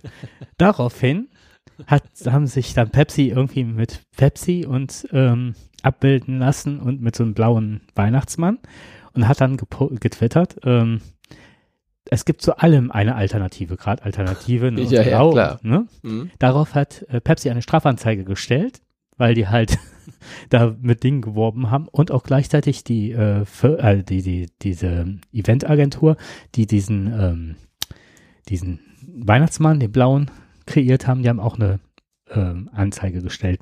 Dann ist, äh, sind die auf die Idee gekommen, das lassen wir ja nicht auf uns sitzen, also nehmen wir Fritz Cola. Fritz Cola ist so in alternativen Kreisen bekannt als die linkste ähm, Firma, die Deutschland überhaupt aufzubieten hat. Ne? Mhm. Also auch ins Klo gegriffen. Und dann hat sich Höcke halt mit Vita Cola, ne? Also es gibt auch eine Alternative. Ne? Und Vita Cola hat dann da direkt ein Pressestatement gemacht und sagte, sie wären sehr weltoffen, also sie wären weltoffen und hätten damit nichts an der Mütze, ne? Also sie sehen sich eher als Global Player und nicht als so kleinkariert. Ähm, der Kommentar, den ich da gelesen hatte, war dann, oder gehört habe, ich glaube, das war auch ähm, Netzpolitik oder so, die sagten dann am Ende, damit hat sich die komplette Cola-Industrie in Deutschland stärker gegen den Rechtsradikalismus gestellt als unser Innenminister. Äh, aber das sind Aussagen. Äh, könnte man auch mal plakatieren. Hammer, ne? Und das ist kein Fake dann. Und das ist kein Fake, genau. Ja. Keine, kein Cola-Unternehmen hat sich mit denen gemein gemacht. Ja, du siehst ja auch an der Politik, äh, das äh, ist ja schon eine sehr, sehr starke Wendepolitik, je nachdem, wie die Ausrichtung gerade ist. Äh, erst versucht man Stimmen zu fangen, um quasi die AfD-Stimmen wieder zurückzuholen. Dann geht man sehr stark in den rechten Bereich rein. Dann merkt man, oh, das ist aber schwer in die Hose gegangen. Jetzt versucht man wieder in eine andere Richtung wieder ein bisschen zu gehen. Also ist, da, da siehst Ja. du, das ist alles ein, ein Marketinggeschäft, ist das Politik mittlerweile.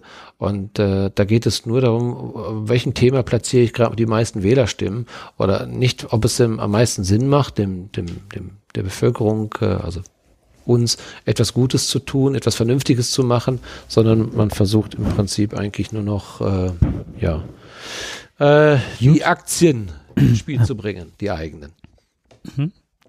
Ach so, ist es. Genau, ja. ganz schnell eine Sache zu YouTube. Ähm, und zwar, das ist eine eigene Sache, eigene Aktien in den Vordergrund. Wir, wir spielen uns heute die Bälle zu, das ist der Hammer. Ähm, wir würden oder wollen jetzt an der Stelle auch ankündigen, dass wir demnächst auf YouTube sind mit unserem Podcast. Also da wird sich jetzt nichts ändern für die Leute, die jetzt unseren ähm, Podcast abonniert haben. Da ändert sich nichts oder auch die das über die Seite hören, es ändert sich auch nichts. Ich hatte nur gehört oder irgendjemand sagte irgendwann mal, dass ähm, es sehr viele junge Leute gäbe, die den Podcast mittlerweile über YouTube hören würden. Mir war das ganz ähm, unbewusst, also nicht klar. Ähm, dass die sich wirklich, dann kann man wirklich nur ein Bild einblenden und man lässt den Podcast halt laufen zum Einschlafen oder sonst was. Sie haben halt YouTube-Kanäle. Mal, aber doch wir doch nicht. Bitte? Wir sind doch ein Aufreger. Nicht zum Einschlafen. Nein, bestimmt nicht. nee, aber also in absehbarer Zeit wird es von uns einen YouTube-Kanal geben. Das ist nur ein, eine Ja, Anmerkung. man muss mit der Zeit gehen. Ich, äh, Facebook ist ja auch nicht immer, war auch nicht mehr oder ist heute auch nicht mehr die erste Wahl. Es gibt heute möglich, mehrere Möglichkeiten und äh, so muss wir, müssen auch wir dann umdenken. Und wenn so eine Möglichkeit gibt, äh, wir sind natürlich gern dabei. Und äh, es zeigt ja auch, dass wir Ich finde es auch schade, dass man das, was wir über String-Tangas sagen, auch nicht die ganze Welt hören kann zurzeit. Ja, wenn die wüssten, wie knapp unsere Höschen sind. Ja, aber äh, es ist ja so, wir philo philosophieren ja immer wieder mal über viele Dinge. Das ist ja mehr oder weniger gesundes oder ungesundes Halbwissen, was wir so vortragen. Ähm, da wird natürlich auch mal über sowas gesprochen wie String, Strings, also aus der Physik. Und das sind ja auch interessante Themen, sind das. Und dass wir das manchmal vielleicht ein bisschen assoziieren mit äh, der Realität und äh, mit Fugenfüller dann letztendlich vergleichen. Ah, String. Ich habe verstanden. Ich muss jetzt stärker schlucken als sein Vergleich mit von der Leyen und den armen rumänischen Menschen. Ich wollte gerade schon sagen, er wollte die Brille beschlagen. Ja, die ist beschlagen, genau. Ja, äh, habe ich übrigens letztens auf einer ganz, auf ein tolles Weihnachtsgeschenk gesehen. Da stand wunderbar drauf für eine Klorolle. Also ein, mhm. man kennt ja so diese schönen Teile, die man so Klorollen so schön dekorieren kann. Drapieren, mhm. Drapieren kann. Ne? Früher war es ja so, wenn äh, hinten auf dem Auto, also im Auto auf dem die Mercedes, da gab es ja immer die, die, die, äh, die, die Mütze für die Klorolle. Ja. Ne? Und äh, nein, das war viel, viel origineller, viel klasse, also richtig super klasse. Ich bin ja gar nicht drauf gekommen, was das ist, aber dann, dann, hat man mir das gesagt. Das ist also so ein, wo man die Klorolle mit umwickeln kann, da drauf steht Fugenfüller. die Fugenreiniger. Fugenreiniger. Quatsch, Fugenreiniger. Fugenreiniger Fand ja. ich so cool. Ähm, ja, aber so kriegen wir halt eben interessante Weihnachtsgeschenke auch. Jetzt fragen sich alle, was hat der Mann eigentlich, dass er solche Geschenke bekommt? Ich finde die super, ich finde die klasse und äh, musste ich einfach mal erwähnen. Naja, aber was ich, äh, worauf ich eigentlich hinaus will, ich habe auch ein Buch, ähm, habe ich mir quasi fast selbst geschenkt. Ähm, und zwar ein Buch von Peter Neumann. Ähm, Jena, die Republik der freien Geister 1800. Und äh, das fand ich wirklich klasse. Wir sind ja immer so, äh, wenn wir von, von, von Philosophen und von den, oder wenn wir von den großen Ideen reden, reden wir ja immer, geht, ja, assoziieren wir dann die großen Städte, wo die Menschen leben, New York, äh, Berlin und so weiter. Ähm, da wo, oder auch heute, äh, Düsseldorf, Dortmund, ne, da leben die großen Philosophen. Nein, das war früher gar nicht so um 1800. Ähm, und zwar äh, um 1800 waren die ganz woanders. Ähm, in Jena. In Jena hatten sich dann die großen Philosophen ähm, getroffen aufgrund der, ja ich sag mal, Revo äh, französischen Revolution. Ähm, gab es ja nun mal ein Umdenken. Napoleon war unterwegs, versuchte alles äh, unter Kontrolle zu bekommen und äh, die, die Bevölkerung begehrte ja nun auch auf und wollte eigene Rechte haben. Und dann hat sich dann ähm, im, in Jena haben sich um 1800 ähm, Jena war zu der Zeit gerade mal mit 5000 Einwohnern beseelt. Ähm, trafen sich dann hier Schiller, Hegel und äh, Schelling. Das waren ja hier Schelling, der große Naturphilosoph, äh, äh, Friedrich Hölderlein, äh, Novalis und die Gebrüder Schlegel. Ähm, ja, Gottlieb, Gottlieb Fichte auch, äh, der sich ja immer so ein bisschen mit Immanuel Kant halt eben gerieben hat. Äh, und natürlich, klar, kein geringerer als, na, fällt es dir ein? Ich bin ein Geist, der stets verneint und Kaum? das mit Recht. der liebe Goethe. Der Goethe schaute auch von Zeit zu Zeit gerne mal rein. Er war natürlich auch sehr beseelt von dieser wunderbaren Gruppe und die sind zusammengezogen. Ja, die sind zusammengezogen in einer sogenannten WG. Und was macht Peter Neumann? Er erzählt aus einer sehr menschlichen Sicht, mhm. erzählt er von dieser WG, die zusammengekommen ist, ähm, über das Leben zu philosophieren, die Natur ähm, neu zu bedenken oder erdenken halt eben die, die Naturgesetze zu beschreiben. Also das muss man sich mal vorstellen, da kommen Intellektuelle, Philosophen, Dichter, die kommen zusammen, leben auf kleinem Raum und ähm, also philosophieren über die Zukunft dieser Welt. Das hat uns so sehr geprägt bis in unsere heutige Zeit hinein. Und äh, das ist etwas ganz Besonderes. Also wir reden sonst immer so von der 68er Zeit, äh, die ja sehr revolutionär gewesen ist, ne? von freier Liebe. Aber das gab es gerade da in Jena 1800, wo sich ganz, ganz viele Intellektuelle getroffen haben. Ähm, trafen sie sich auch und äh, da hat sich ja auch, ähm, ja, ich sag mal auch die, die, die, das Liebesleben war da auch nicht gerade ähm, ja, unangepasst, mhm. ne? oder angepasst, besser gesagt. Äh, war nicht unbedingt angepasst, also der Zeit angepasst.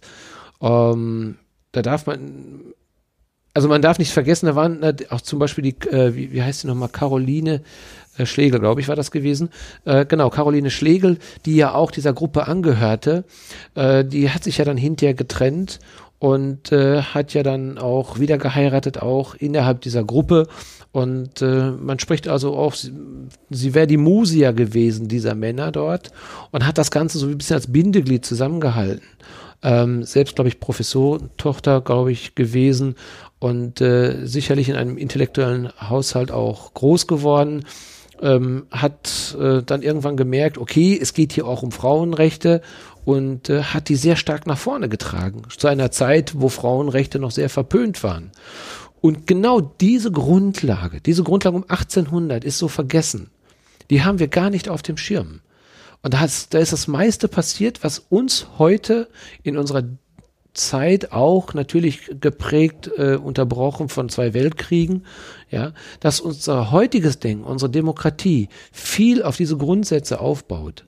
Ja, und das fand ich so, so interessant und dieses Buch beschreibt das in einer sehr menschlichen Art und Weise, wie diese, diese Gruppe von jungen Denkern zusammengelebt hat. Nicht nur ihre Theorien, sondern auch ihr Leben und Wirken in dieser WG, muss man ja nichts anderes sagen. Mhm. Also ganz interessant, ganz spannend, äh, ist sehr zu empfehlen, wenn man sich mal in diese Zeit zurückversetzen möchte.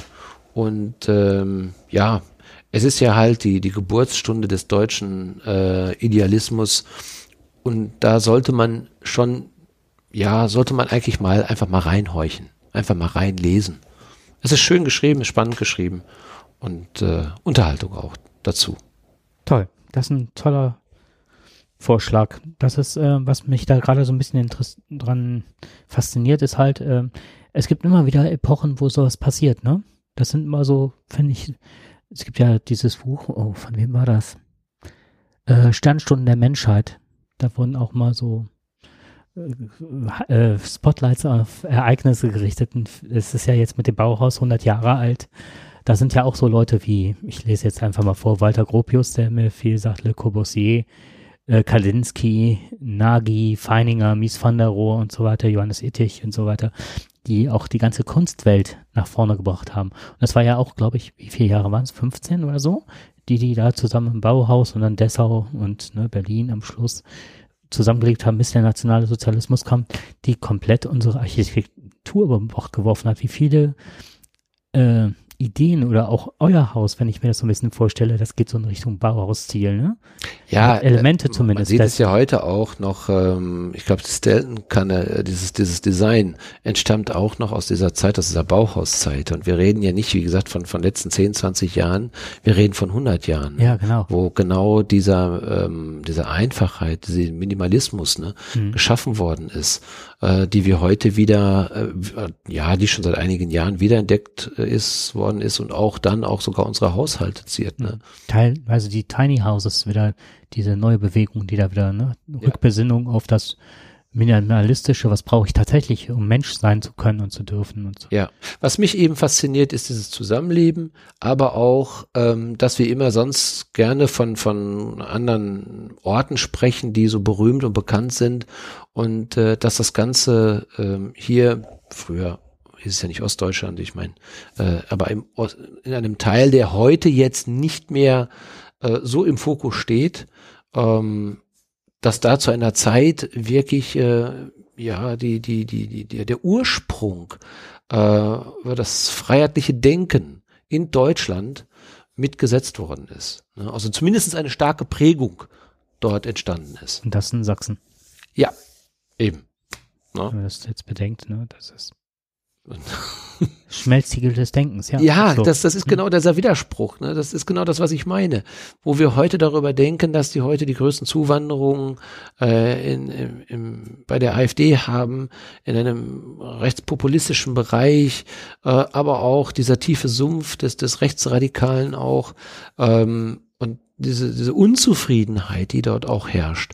Ja, und das gerade aus einem, einem, einem, einem Bereich oder aus einer Region, wo wirklich große freiheitliche Denker ähm, sich gerade, ja, ich sage mal, die Würde des Menschen ja auch so sehr ähm, auch so darüber, darüber unterhalten haben. Und das ist heute völlig verloren gegangen. Deswegen finde ich dieses Buch auch gerade auch so wichtig, um zu verstehen, ähm, vielleicht gerade da, wo es momentan eben nicht so gut läuft, um auch sich zurückzubesinnen darüber, äh, was dort geschaffen worden ist. Und bewahrt es doch einfach, führt es doch weiter fort. Besinnt euch doch wieder darauf, welche große ähm, Denker ihr doch äh, beheimatet habt auch, dass Jena eine große Stadt, also eine wunderbare Stadt ist, die auch genau zu diesem, diesem zu dieser Blüte auch wieder oder überhaupt der Osten zu dieser Blüte auch wiederfinden kann. Na, die Chance ist ja da, aber die, die ist irgendwie vertan worden. Vielleicht aber auch durch unsere Politik, mich wahrscheinlich auch durch unsere Politik. Das äh, hat mich sehr neugierig gemacht, das Buch. Ja, mhm. kannst dir gerne dann. Sehr gerne. Äh, Bauhaus, um da nochmal kurz drauf zu kommen, ist auch Weimar, ist Dessau und Berlin. Ja, genau. Richtig, Weimar, eben. Ne, dann sind wir, ist ja gar nicht weit von. Ja, genau. Goethe etc. und so weiter. Ja. Die haben da alle, klar, die, die waren dort alle vereint in dem Bereich. Mhm. Und was ist heute da? Das ist schade. Das ist einfach traurig dann, wenn man sieht, ähm, wie eine hohe Kultur dort ähm, jetzt mit Füßen getreten. Und das, was du gerade sagtest, wenn man so an Goethe denkt oder so, der ja auch naturwissenschaftlich unheimlich äh, beschlagen war. Also, dass man das auch immer, also, dass das nicht so eindimensional ist, so eben, wie du eben die String-Theorie versucht hast, ähm, für den Laien verständlich zu machen. Ne? Also, ich war dir sehr dankbar. Denn ich habe letztens bei der Autofahrt versucht, mir was darüber anzuhören, bin da gnadenlos gescheitert. Also eben war ich ein mhm. Stückchen weiter, dass ich es besser verstanden habe. Mit dem Gummiband, das fand ich schon sehr, und ähm, mit dem Mo mit der Moorlandschaft, das fand ich schon, also Sumpflandschaft, das fand ich schon sehr gut erklärt. Ähm, dass man das manchmal auch einfach das Leben auf, größ auf größere Füße stellen muss, also ne, gedanklich größere Füße stellen muss, um auch ein bisschen wieder Demut zu erfahren ne, wenn man die ganzen Sachen durchdenkt und äh, oder versucht zumindest Anschluss doch zu finden. Ja, die Demut bekommst du ja, deswegen habe ich das Thema ja auch nochmal mit reingenommen. Ähm, wir beginnen ja dieses Thema, heißt ja auch, was, was passiert in 2019? Äh, ist das real, was uns da passiert? Es kann in der Tat, wir reden heute, gibt es den Börsencrash, darüber wurde heute geschrieben im Spiegel. Ähm, die Zeichen stehen möglicherweise gerade ein bisschen auf Sturm. Ähm, wir wissen momentan nicht, wo es, wie es weitergeht. Äh, es, es entstehen wieder, hier und da steht ein Vakuum. Ähm, führt das zu einer quasi politischen Implosion. Wir haben einen hohen rechtspopulistischen ähm, ja, eine Stimmung, die kurz vorm Kippen ist. Und ähm, deswegen, wir wissen nicht momentan, wo mhm. es wirklich hingeht. Ne? Wir, also die Sorge ist schon wirklich sehr groß. Aber äh, dem entgegenzusetzen ist, äh, ja, was ist eigentlich wirklich real? Ne? Dieses äh, Metaphysische eben. Äh, gibt es uns überhaupt? Ne? Ist das, was wir tun und handeln, werden wir bestimmt? Durch was werden wir bestimmt? Sind wir ein riesiges Computerspiel, wie das so mhm. äh, mal jemand, einer dieser Physiker mal irgendwo gesagt hat, wenn es uns doch nicht gibt, was, was, was sind wir denn dann? Mhm. Ne? Wer ist, oder ist es, gibt es wirklich diese göttliche Fügung, die wir haben, die uns nur geschaffen hat, ähm, und mit uns macht, was sie will, die uns die, der riesen Spaß daran hat, uns so zu bewegen. Weil wenn wir gar nicht existieren können, weil es ist nicht möglich, so zu existieren.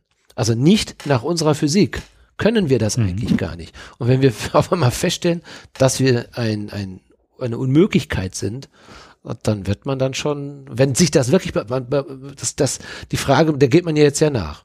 Also genau das, was ich gerade besprochen hat, ist ja jetzt also das große Thema, wo sich, äh, wo einige sagen, das ist völliger Quatsch, was der sagt, andere sagen, nein, das ist genau das, was wir schon immer gesagt haben.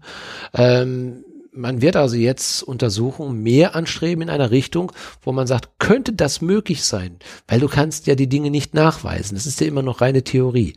Und äh, das, was wir in CERN da haben, ist ja nur ein kleiner Kreis. Um zum Beispiel dahin zu kommen, brauchst du eine Energie, brauchst du eine wesentlich größere Röhre, die muss von hier bis zum Mars gehen und wieder zurück.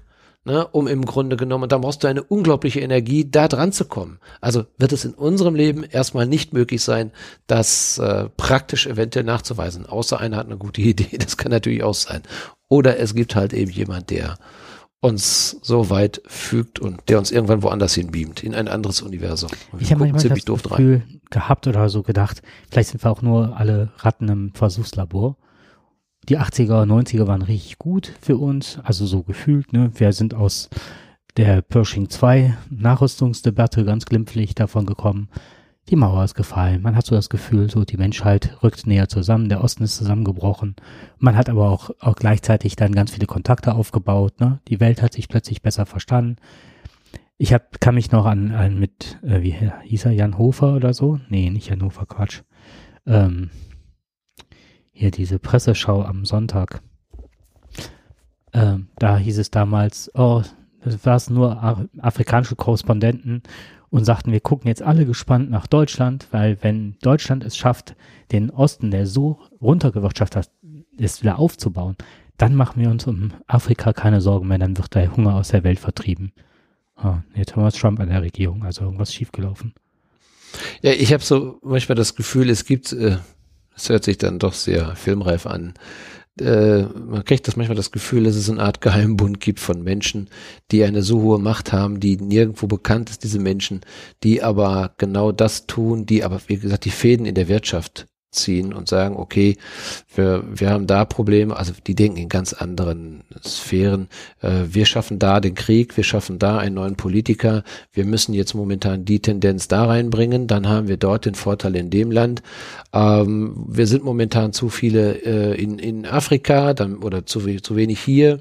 Deswegen muss der Krieg in Syrien da noch ein bisschen bleiben. Wir wollen Europa destabilisieren, dann schicken wir ein paar Leute dahin, indem wir dort Krieg führen wir verkaufen Waffen nach dahin. Also mhm. jeder Krisenherd ist quasi künstlich geschaffen worden, äh, natürlich angeheizt worden, mhm. unterstützt worden, um dann natürlich noch ein bisschen ähm, die, die, die, die Kriegsszenarien dahin zu bringen.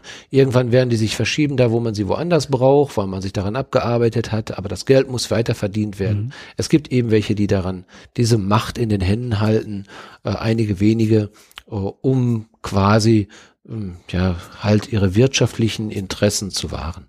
Genau. Ob es das wirklich gibt, weiß ich nicht. Wird wahrscheinlich auch keiner beantworten können. Aber ich könnte es mir manchmal vorstellen, dass es so etwas gibt. Das Teil so. ist der internationale Frühschoppen mit Werner Höfer. Jan Hofer, das ist der Fernsehmoderator der Nachrichten. Da war ich genau. ein bisschen irritiert. Ähm, ja, mein letztes Thema ist heute äh, äh, Jaron Lanier. Und zwar ist das ein Buch, das ich von dem lieben Dirk geschenkt bekommen habe. Das heißt zehn Gründe, warum du deine Social Media Accounts sofort löschen musst. Das hört sich ja schon vom Titel an wie Clickbaiting. Ne? Also klick mal hier drauf, dass du ganz schnell Infos kriegst, warum das machen sollst. So sind ja Bento und wie die alle heißen, die ganzen ähm, Presseableger ja gestrickt, dass man halt relativ schnell darauf klicken soll. Ähm, der hat also wirklich zehn Thesen aufgestellt, auf die ich jetzt nicht alle eingehen möchte. Ich möchte nur so paar Dinge nennen und ähm, vielleicht auch nicht alle heute, vielleicht auch mal über zwei Podcasts verteilt, weil da werden wir mit Sicherheit über einige richtig ins Gespräch kommen und machen so eine kleine Kommune auf wie die damals in Jena. Also in zehn äh, Kapiteln nennt er Gründe dafür, warum man halt sich verabschieden soll. Und ja gut, der Titel ist halt relativ äh, provokant, aber ähm, er sagt zum Beispiel, wir werden vom Internet süchtig gemacht mit Absicht. Und zwar verhalten wir uns, da sind wir wieder bei den Ratten im Käfig, äh, wir werden abhängig vom Lob der anderen. Aber nicht nur vom Lob, sondern auch von der Kritik des anderen. Und ähm, Facebook und so. Da nennt das Ganze, ich erkläre das direkt, äh, er nennt das Bummer, also B-U-M-M-E-R geschrieben. Und das bedeutet so wie ähm, Behaviors of Users Modified and Made into an Empire for Rent. Übersetzt ungefähr, ich habe ganz verschiedene Varianten gefunden und die, die mir am besten gefallen hat, war Verhaltensweisen von Nutzern, die verändert und zu einem Imperium gemacht werden, das jeder Mann mieten kann. Und dann sind wir bei diesem Analytiker, die geholfen haben, dass der Trump an die Regierung kam. Woher kommt das? Warum soll man Menschen verändern und wie kann man die verändern und so weiter? Und die ganzen ähm, Ideen stammen aus der Glücksspielindustrie, von diesen Spielautomaten. Da ist das abgekupfert worden. Man guckt, wie kriege ich einen Menschen, wenn er kurz vorm Sieg ist, dann lasse ich ihn wieder fallen. Und es ist wie beim Heroinsüchtigen. Es ist nicht nur der, die Droge, wenn er sich die injiziert, die ihn high macht und glücklich, oder wenn er kurz davor ist, den Rappel zu kriegen. Es ist auch das Stück dazwischen. Beim Glücksspiel, wenn er nur gewinnen würde, hätte er keinen Bock mehr drauf. Es muss also auch mal die Gefahr sein, dein Leben dabei zu verlieren, also auch die Kontrolle zu verlieren und so weiter. Und das macht einen süchtig. Und so ist auch das ähm, Internet angelegt. Und die haben festgestellt, dass du nicht nur süchtig gemacht wirst darüber, ne, dass man dich nur lobt oder dich ab und zu auch mal kritisiert, sondern die haben eine evolutionäre äh, Komponente eingeführt, wie das die Natur auch macht. Die macht ja ab und zu Sprünge. Und die lobt dich dann auch oder kritisiert dich auch, wenn du eigentlich keinen Grund, die da keinen Grund zu hat. Na, also wie so ein Evolutionssprung, dass plötzlich eine Biene nicht nur auf gelbe, sondern auf rote Blumen fliegt oder so, ne? Und dann wird direkt analysiert, hat das gewirkt oder nicht. Und dieses Zufallsprinzip, diese evolutionäre, dieser evolutionäre Gedanken, der verführt den Menschen umso mehr, sich noch tiefer hineinzugeben. Deswegen sind immer mehr Kinder, die man sieht, die mit dem Handy rumlaufen. Das fand ich total spannend. Und ähm, da Firmen immer mehr Angst haben, die Kunden zu verlieren, müssen die also die Kunden immer gefügiger haben. Und das ist der Anspruch der Kunden. Also die Firmen sind dann schon wieder selber Kunden bei Facebook, Twitter, you name it. Also je nachdem, wer es ist, ne, das ist völlig egal. Also da, das Prinzip steht da immer hinter. Also mache ich alles dafür, dass die Kunden noch mehr abhängig werden. Und wie macht man das? Indem man sie immer mehr manipuliert. Und er brachte das dahingehend, dass man immer mehr in einer Blase lebt. Also dass man, wir können uns über Frau Tücking unterhalten. Warum? Weil es damals nur drei Programme gab und wir nicht in jeweils in der eigenen Welt gelebt haben. Da sagt es eben, wer kennt ihn noch? Selbst wenn ihn noch jemand kennt, und, oder das wäre in die heutige Zeit projiziert, wird die heute auch kaum jemand kennen weil der eine liegt in der Welt, der andere in der Welt. Und dann sagte er, äh, als Beispiel brachte er ein Glas mit Bonbons. Es gibt ja die Möglichkeit, dieses Schwarmbewusstsein, ne? du stellst ein Glas Bonbon dahin und durch Erfahrungswert und so weiter ist die Zahl, die nachher genannt wird, von einer großen Gruppe sehr nah an der Originalzahl des Glases. Und jetzt geht man aber hin und stellt ähm, den Leuten in verschiedenen Gruppen verschiedene Gläser hin, aber nie mehr die gleiche Anzahl, sondern jeder kriegt was anderes zu sehen. Und jede Gruppe schätzt und verhaut sich total. Warum? Weil es nicht mehr, also im Vergleich zu deinem, zu allen gesehen. Das heißt, jeder erlebt eine andere Realität, eine andere Wahrheit.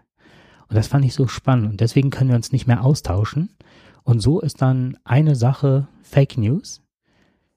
Ähm, du hast oft diese Text-Bildschere äh, im Kopf halt, ne? dass du das total auseinanderweicht.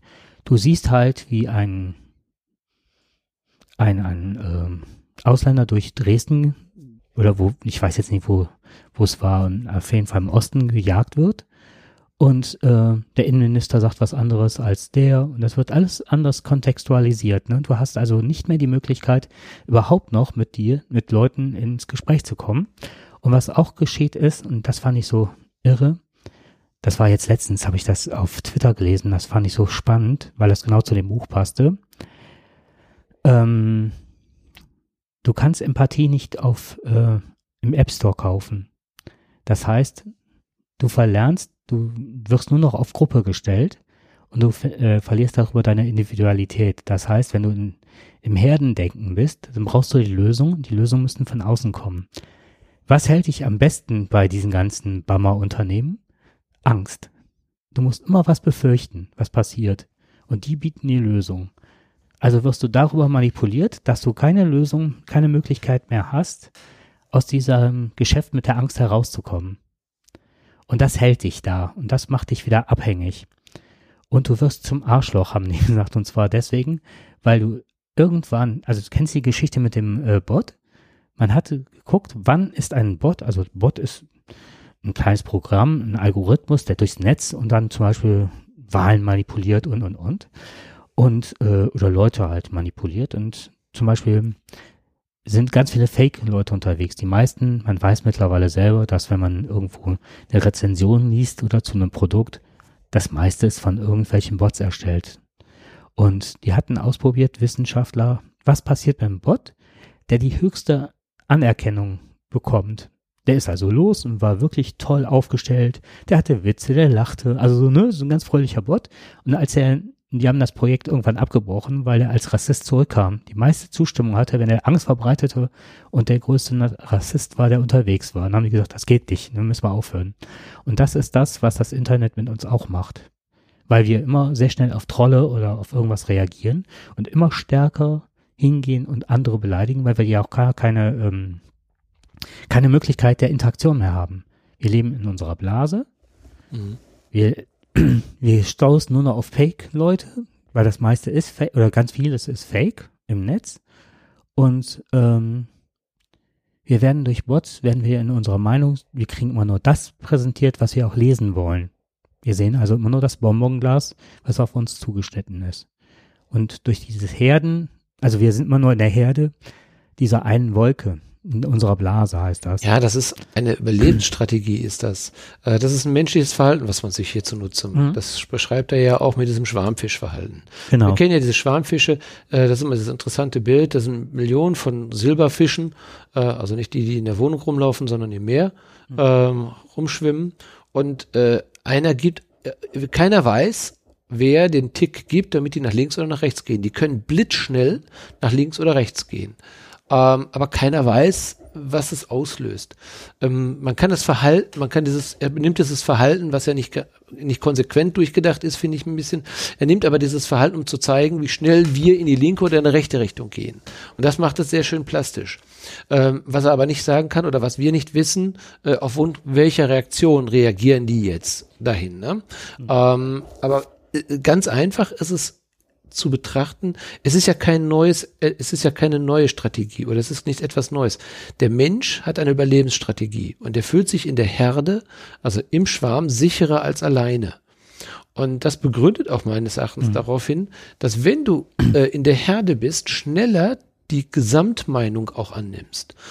Ja. ja und nicht mhm. mehr, du verlierst die Fähigkeit äh, zur Einzelbetrachtung, ja, zu einem du verlierst oder du gibst dein Individuum ähm, deine eigene Sichtweise noch zu erkennen, weil es angenehmer ist, weil es einfacher ist, einer Allgemeinheit zu glauben, anstatt an sich selbst. Weil es ist Schutz. Ne, es ist ein gewisses Schutzverhalten, denn in dieser Herde fühle ich mich sicher, bin ich gut aufgehoben. Und wenn ich das akzeptiere, was die Herde auch meint, dann bin ich, da muss ich erstmal nicht meine eigene, eigene Meinung kundtun. Ich brauche sie gar nicht hm. erst projizieren. Ich brauche keinen kritischen Blick drauf setzen. Es ist einfach und es beschützt mich noch dazu. Es ist eine Überlebensstrategie. Hm. Und jetzt genau das. Und jetzt gehen wir noch einen Schritt weiter. Das ist nicht nur eine Überlebensstrategie, sondern wir bauen ja im normalen Leben, haben wir ja Vorurteile, die uns ein Stück weit schützen, oder? Ne? Wir bilden uns ja immer, immer eine Meinung über den anderen. Die muss nicht schlecht, die muss nicht gut sein. Lassen wir uns mal ganz neutral. Wir bilden uns eine Meinung und versuchen den anderen im Vorfeld einzuschätzen. Warum ist der so? Wie reagiert der? Wir werden oft überrascht, sehr oft positiv überrascht, aber wir können darüber lernen, und da ist ein ganz großes Stichwort Kompromisse, miteinander zu interagieren. Und das ist das, was uns genau an der Stelle weggenommen wird. Wir können den anderen nicht mehr einschätzen, weil wir es verlernt haben, diese Voraussagen über den anderen zu treffen und die wieder durch das Verhalten, durch die Interaktion mit dem anderen wieder zu überprüfen. Das Schwarmverhalten, das, was du gerade alles bestätigt hast oder auch ähm, richtig gesagt hast. Und das macht depressiv, das macht krank. In letzter Konsequenz, weil du in diesem System immer nur verlieren kannst. Weil du weißt. Im Suchtverhalten, genau. Im Suchtverhalten. Du mhm. bist süchtig, du bist manipuliert und du weißt, dass du manipuliert wirst. Verlierst Selbstbewusstsein. Genau. Äh, du kannst andere nicht mehr einschätzen, du hast eine grundlegende menschliche Fähigkeit verloren. verloren. Und du weißt, dass es so ist, aber du kannst es genauso wenig wie die Erderwärmung, dass sie schuld ist oder die Klimakatastrophe, du kannst es immer nur sehen, aber du kannst es nicht äh, belegen. Nur du kannst nur voraussagen oder ne, das sind Wahrscheinlichkeiten. Aber du kannst bei diesen Wahrscheinlichkeiten nicht mehr hingehen und sagen, ähm, dass es so ist, definitiv. Und das verstärkt das Ganze, der, das Ohnmachtsgefühl, ne? An der Stelle. So. Ähm, noch ein Gedanke war, durch das ganze System entstehen immer mehr prekäre Arbeitsverhältnisse. Uber-Fahrer. Wir wollen es immer billiger haben, die uns interessieren nicht mehr Schweinekastration. Was auch immer, ne? Also, ne, wenn früher Leute hier rübergekommen, das ist ein christliches Grundrecht, dass wir uns um Leute in Not kümmern. Das ist alles, ne? Hier, was du gerade gesagt hast, Jena. Diese Werte gehen verloren darüber. Und ähm, ja, es kümmert sich keiner. Und die Leute wiederum, die in prekären Arbeitsverhältnissen, wenn sie es überhaupt sind, habe ich heute noch auf dem 35C3 auf diesem Hacker-Kongress gehört. Die können auch nicht mehr sich damit identifizieren. Ich bin das und das, weil ich den Beruf habe und ich mache das und das, Aber du weißt ja in diesem Arbeitsverhältnis nicht mehr, was du heute bist, was du morgen oder vielleicht übermorgen bist. Vielleicht bist du irgendwann auf der Straße. Du kannst das nicht mehr einschätzen und dadurch, was du eben gesagt hast, verlierst du halt auch Selbstbewusstsein. Und das letzte, und jetzt kommt, es gibt noch einen super Ausblick, den er gibt. Also der sagt halt immer nach jedem Kapitel, schaltet es ab. Nicht, dass er das Internet an sich verteufelt, nur entzieht die Daten. Alles, was wir geben, sind unsere Daten. Und weil wir nichts bezahlen, wir müssten eigentlich für Produkte wieder lernen zu bezahlen. Aber nicht hier durch ständige, wie heißen sie? Äh, man soll für ein Produkt einmal bezahlen und dann ist gut. Ne, nicht diese Abo-Modelle, wo du auch wieder abgezockt wirst. Mhm. Wir sollten einfach lernen, das ist was wert und nicht, dass wir das Produkt sind. Das ist ein großer Punkt. Und der zweite ist, es gibt im Internet eine Sache, die wirklich lohnend ist, wo es noch nicht zugeschlagen hat, das wären Podcasts. da dachte ich, ey, das ist ja wohl der Hammer. Ja, in der Tat. Ich meine, wir sind nicht kommerziell, wir haben keine kommerziellen Interessen, außer dass äh, ja, wir gerne möchten, wir reden gerne halt eben ja. über Gott und die Welt. Es gibt verschiedene Podcasts mit verschiedenen Themen. Und weil es uns Spaß macht. Genau. Und weil wir unsere Meinung sagen können und weil wir reflektieren und weil wir hoffentlich nicht genau in diese Schwarmfischverhalten reinpassen und eben auch vielleicht mal das sagen, was wir denken. Genau. In diesem Sinne. Viel Spaß beim Hören. Ciao. Ciao.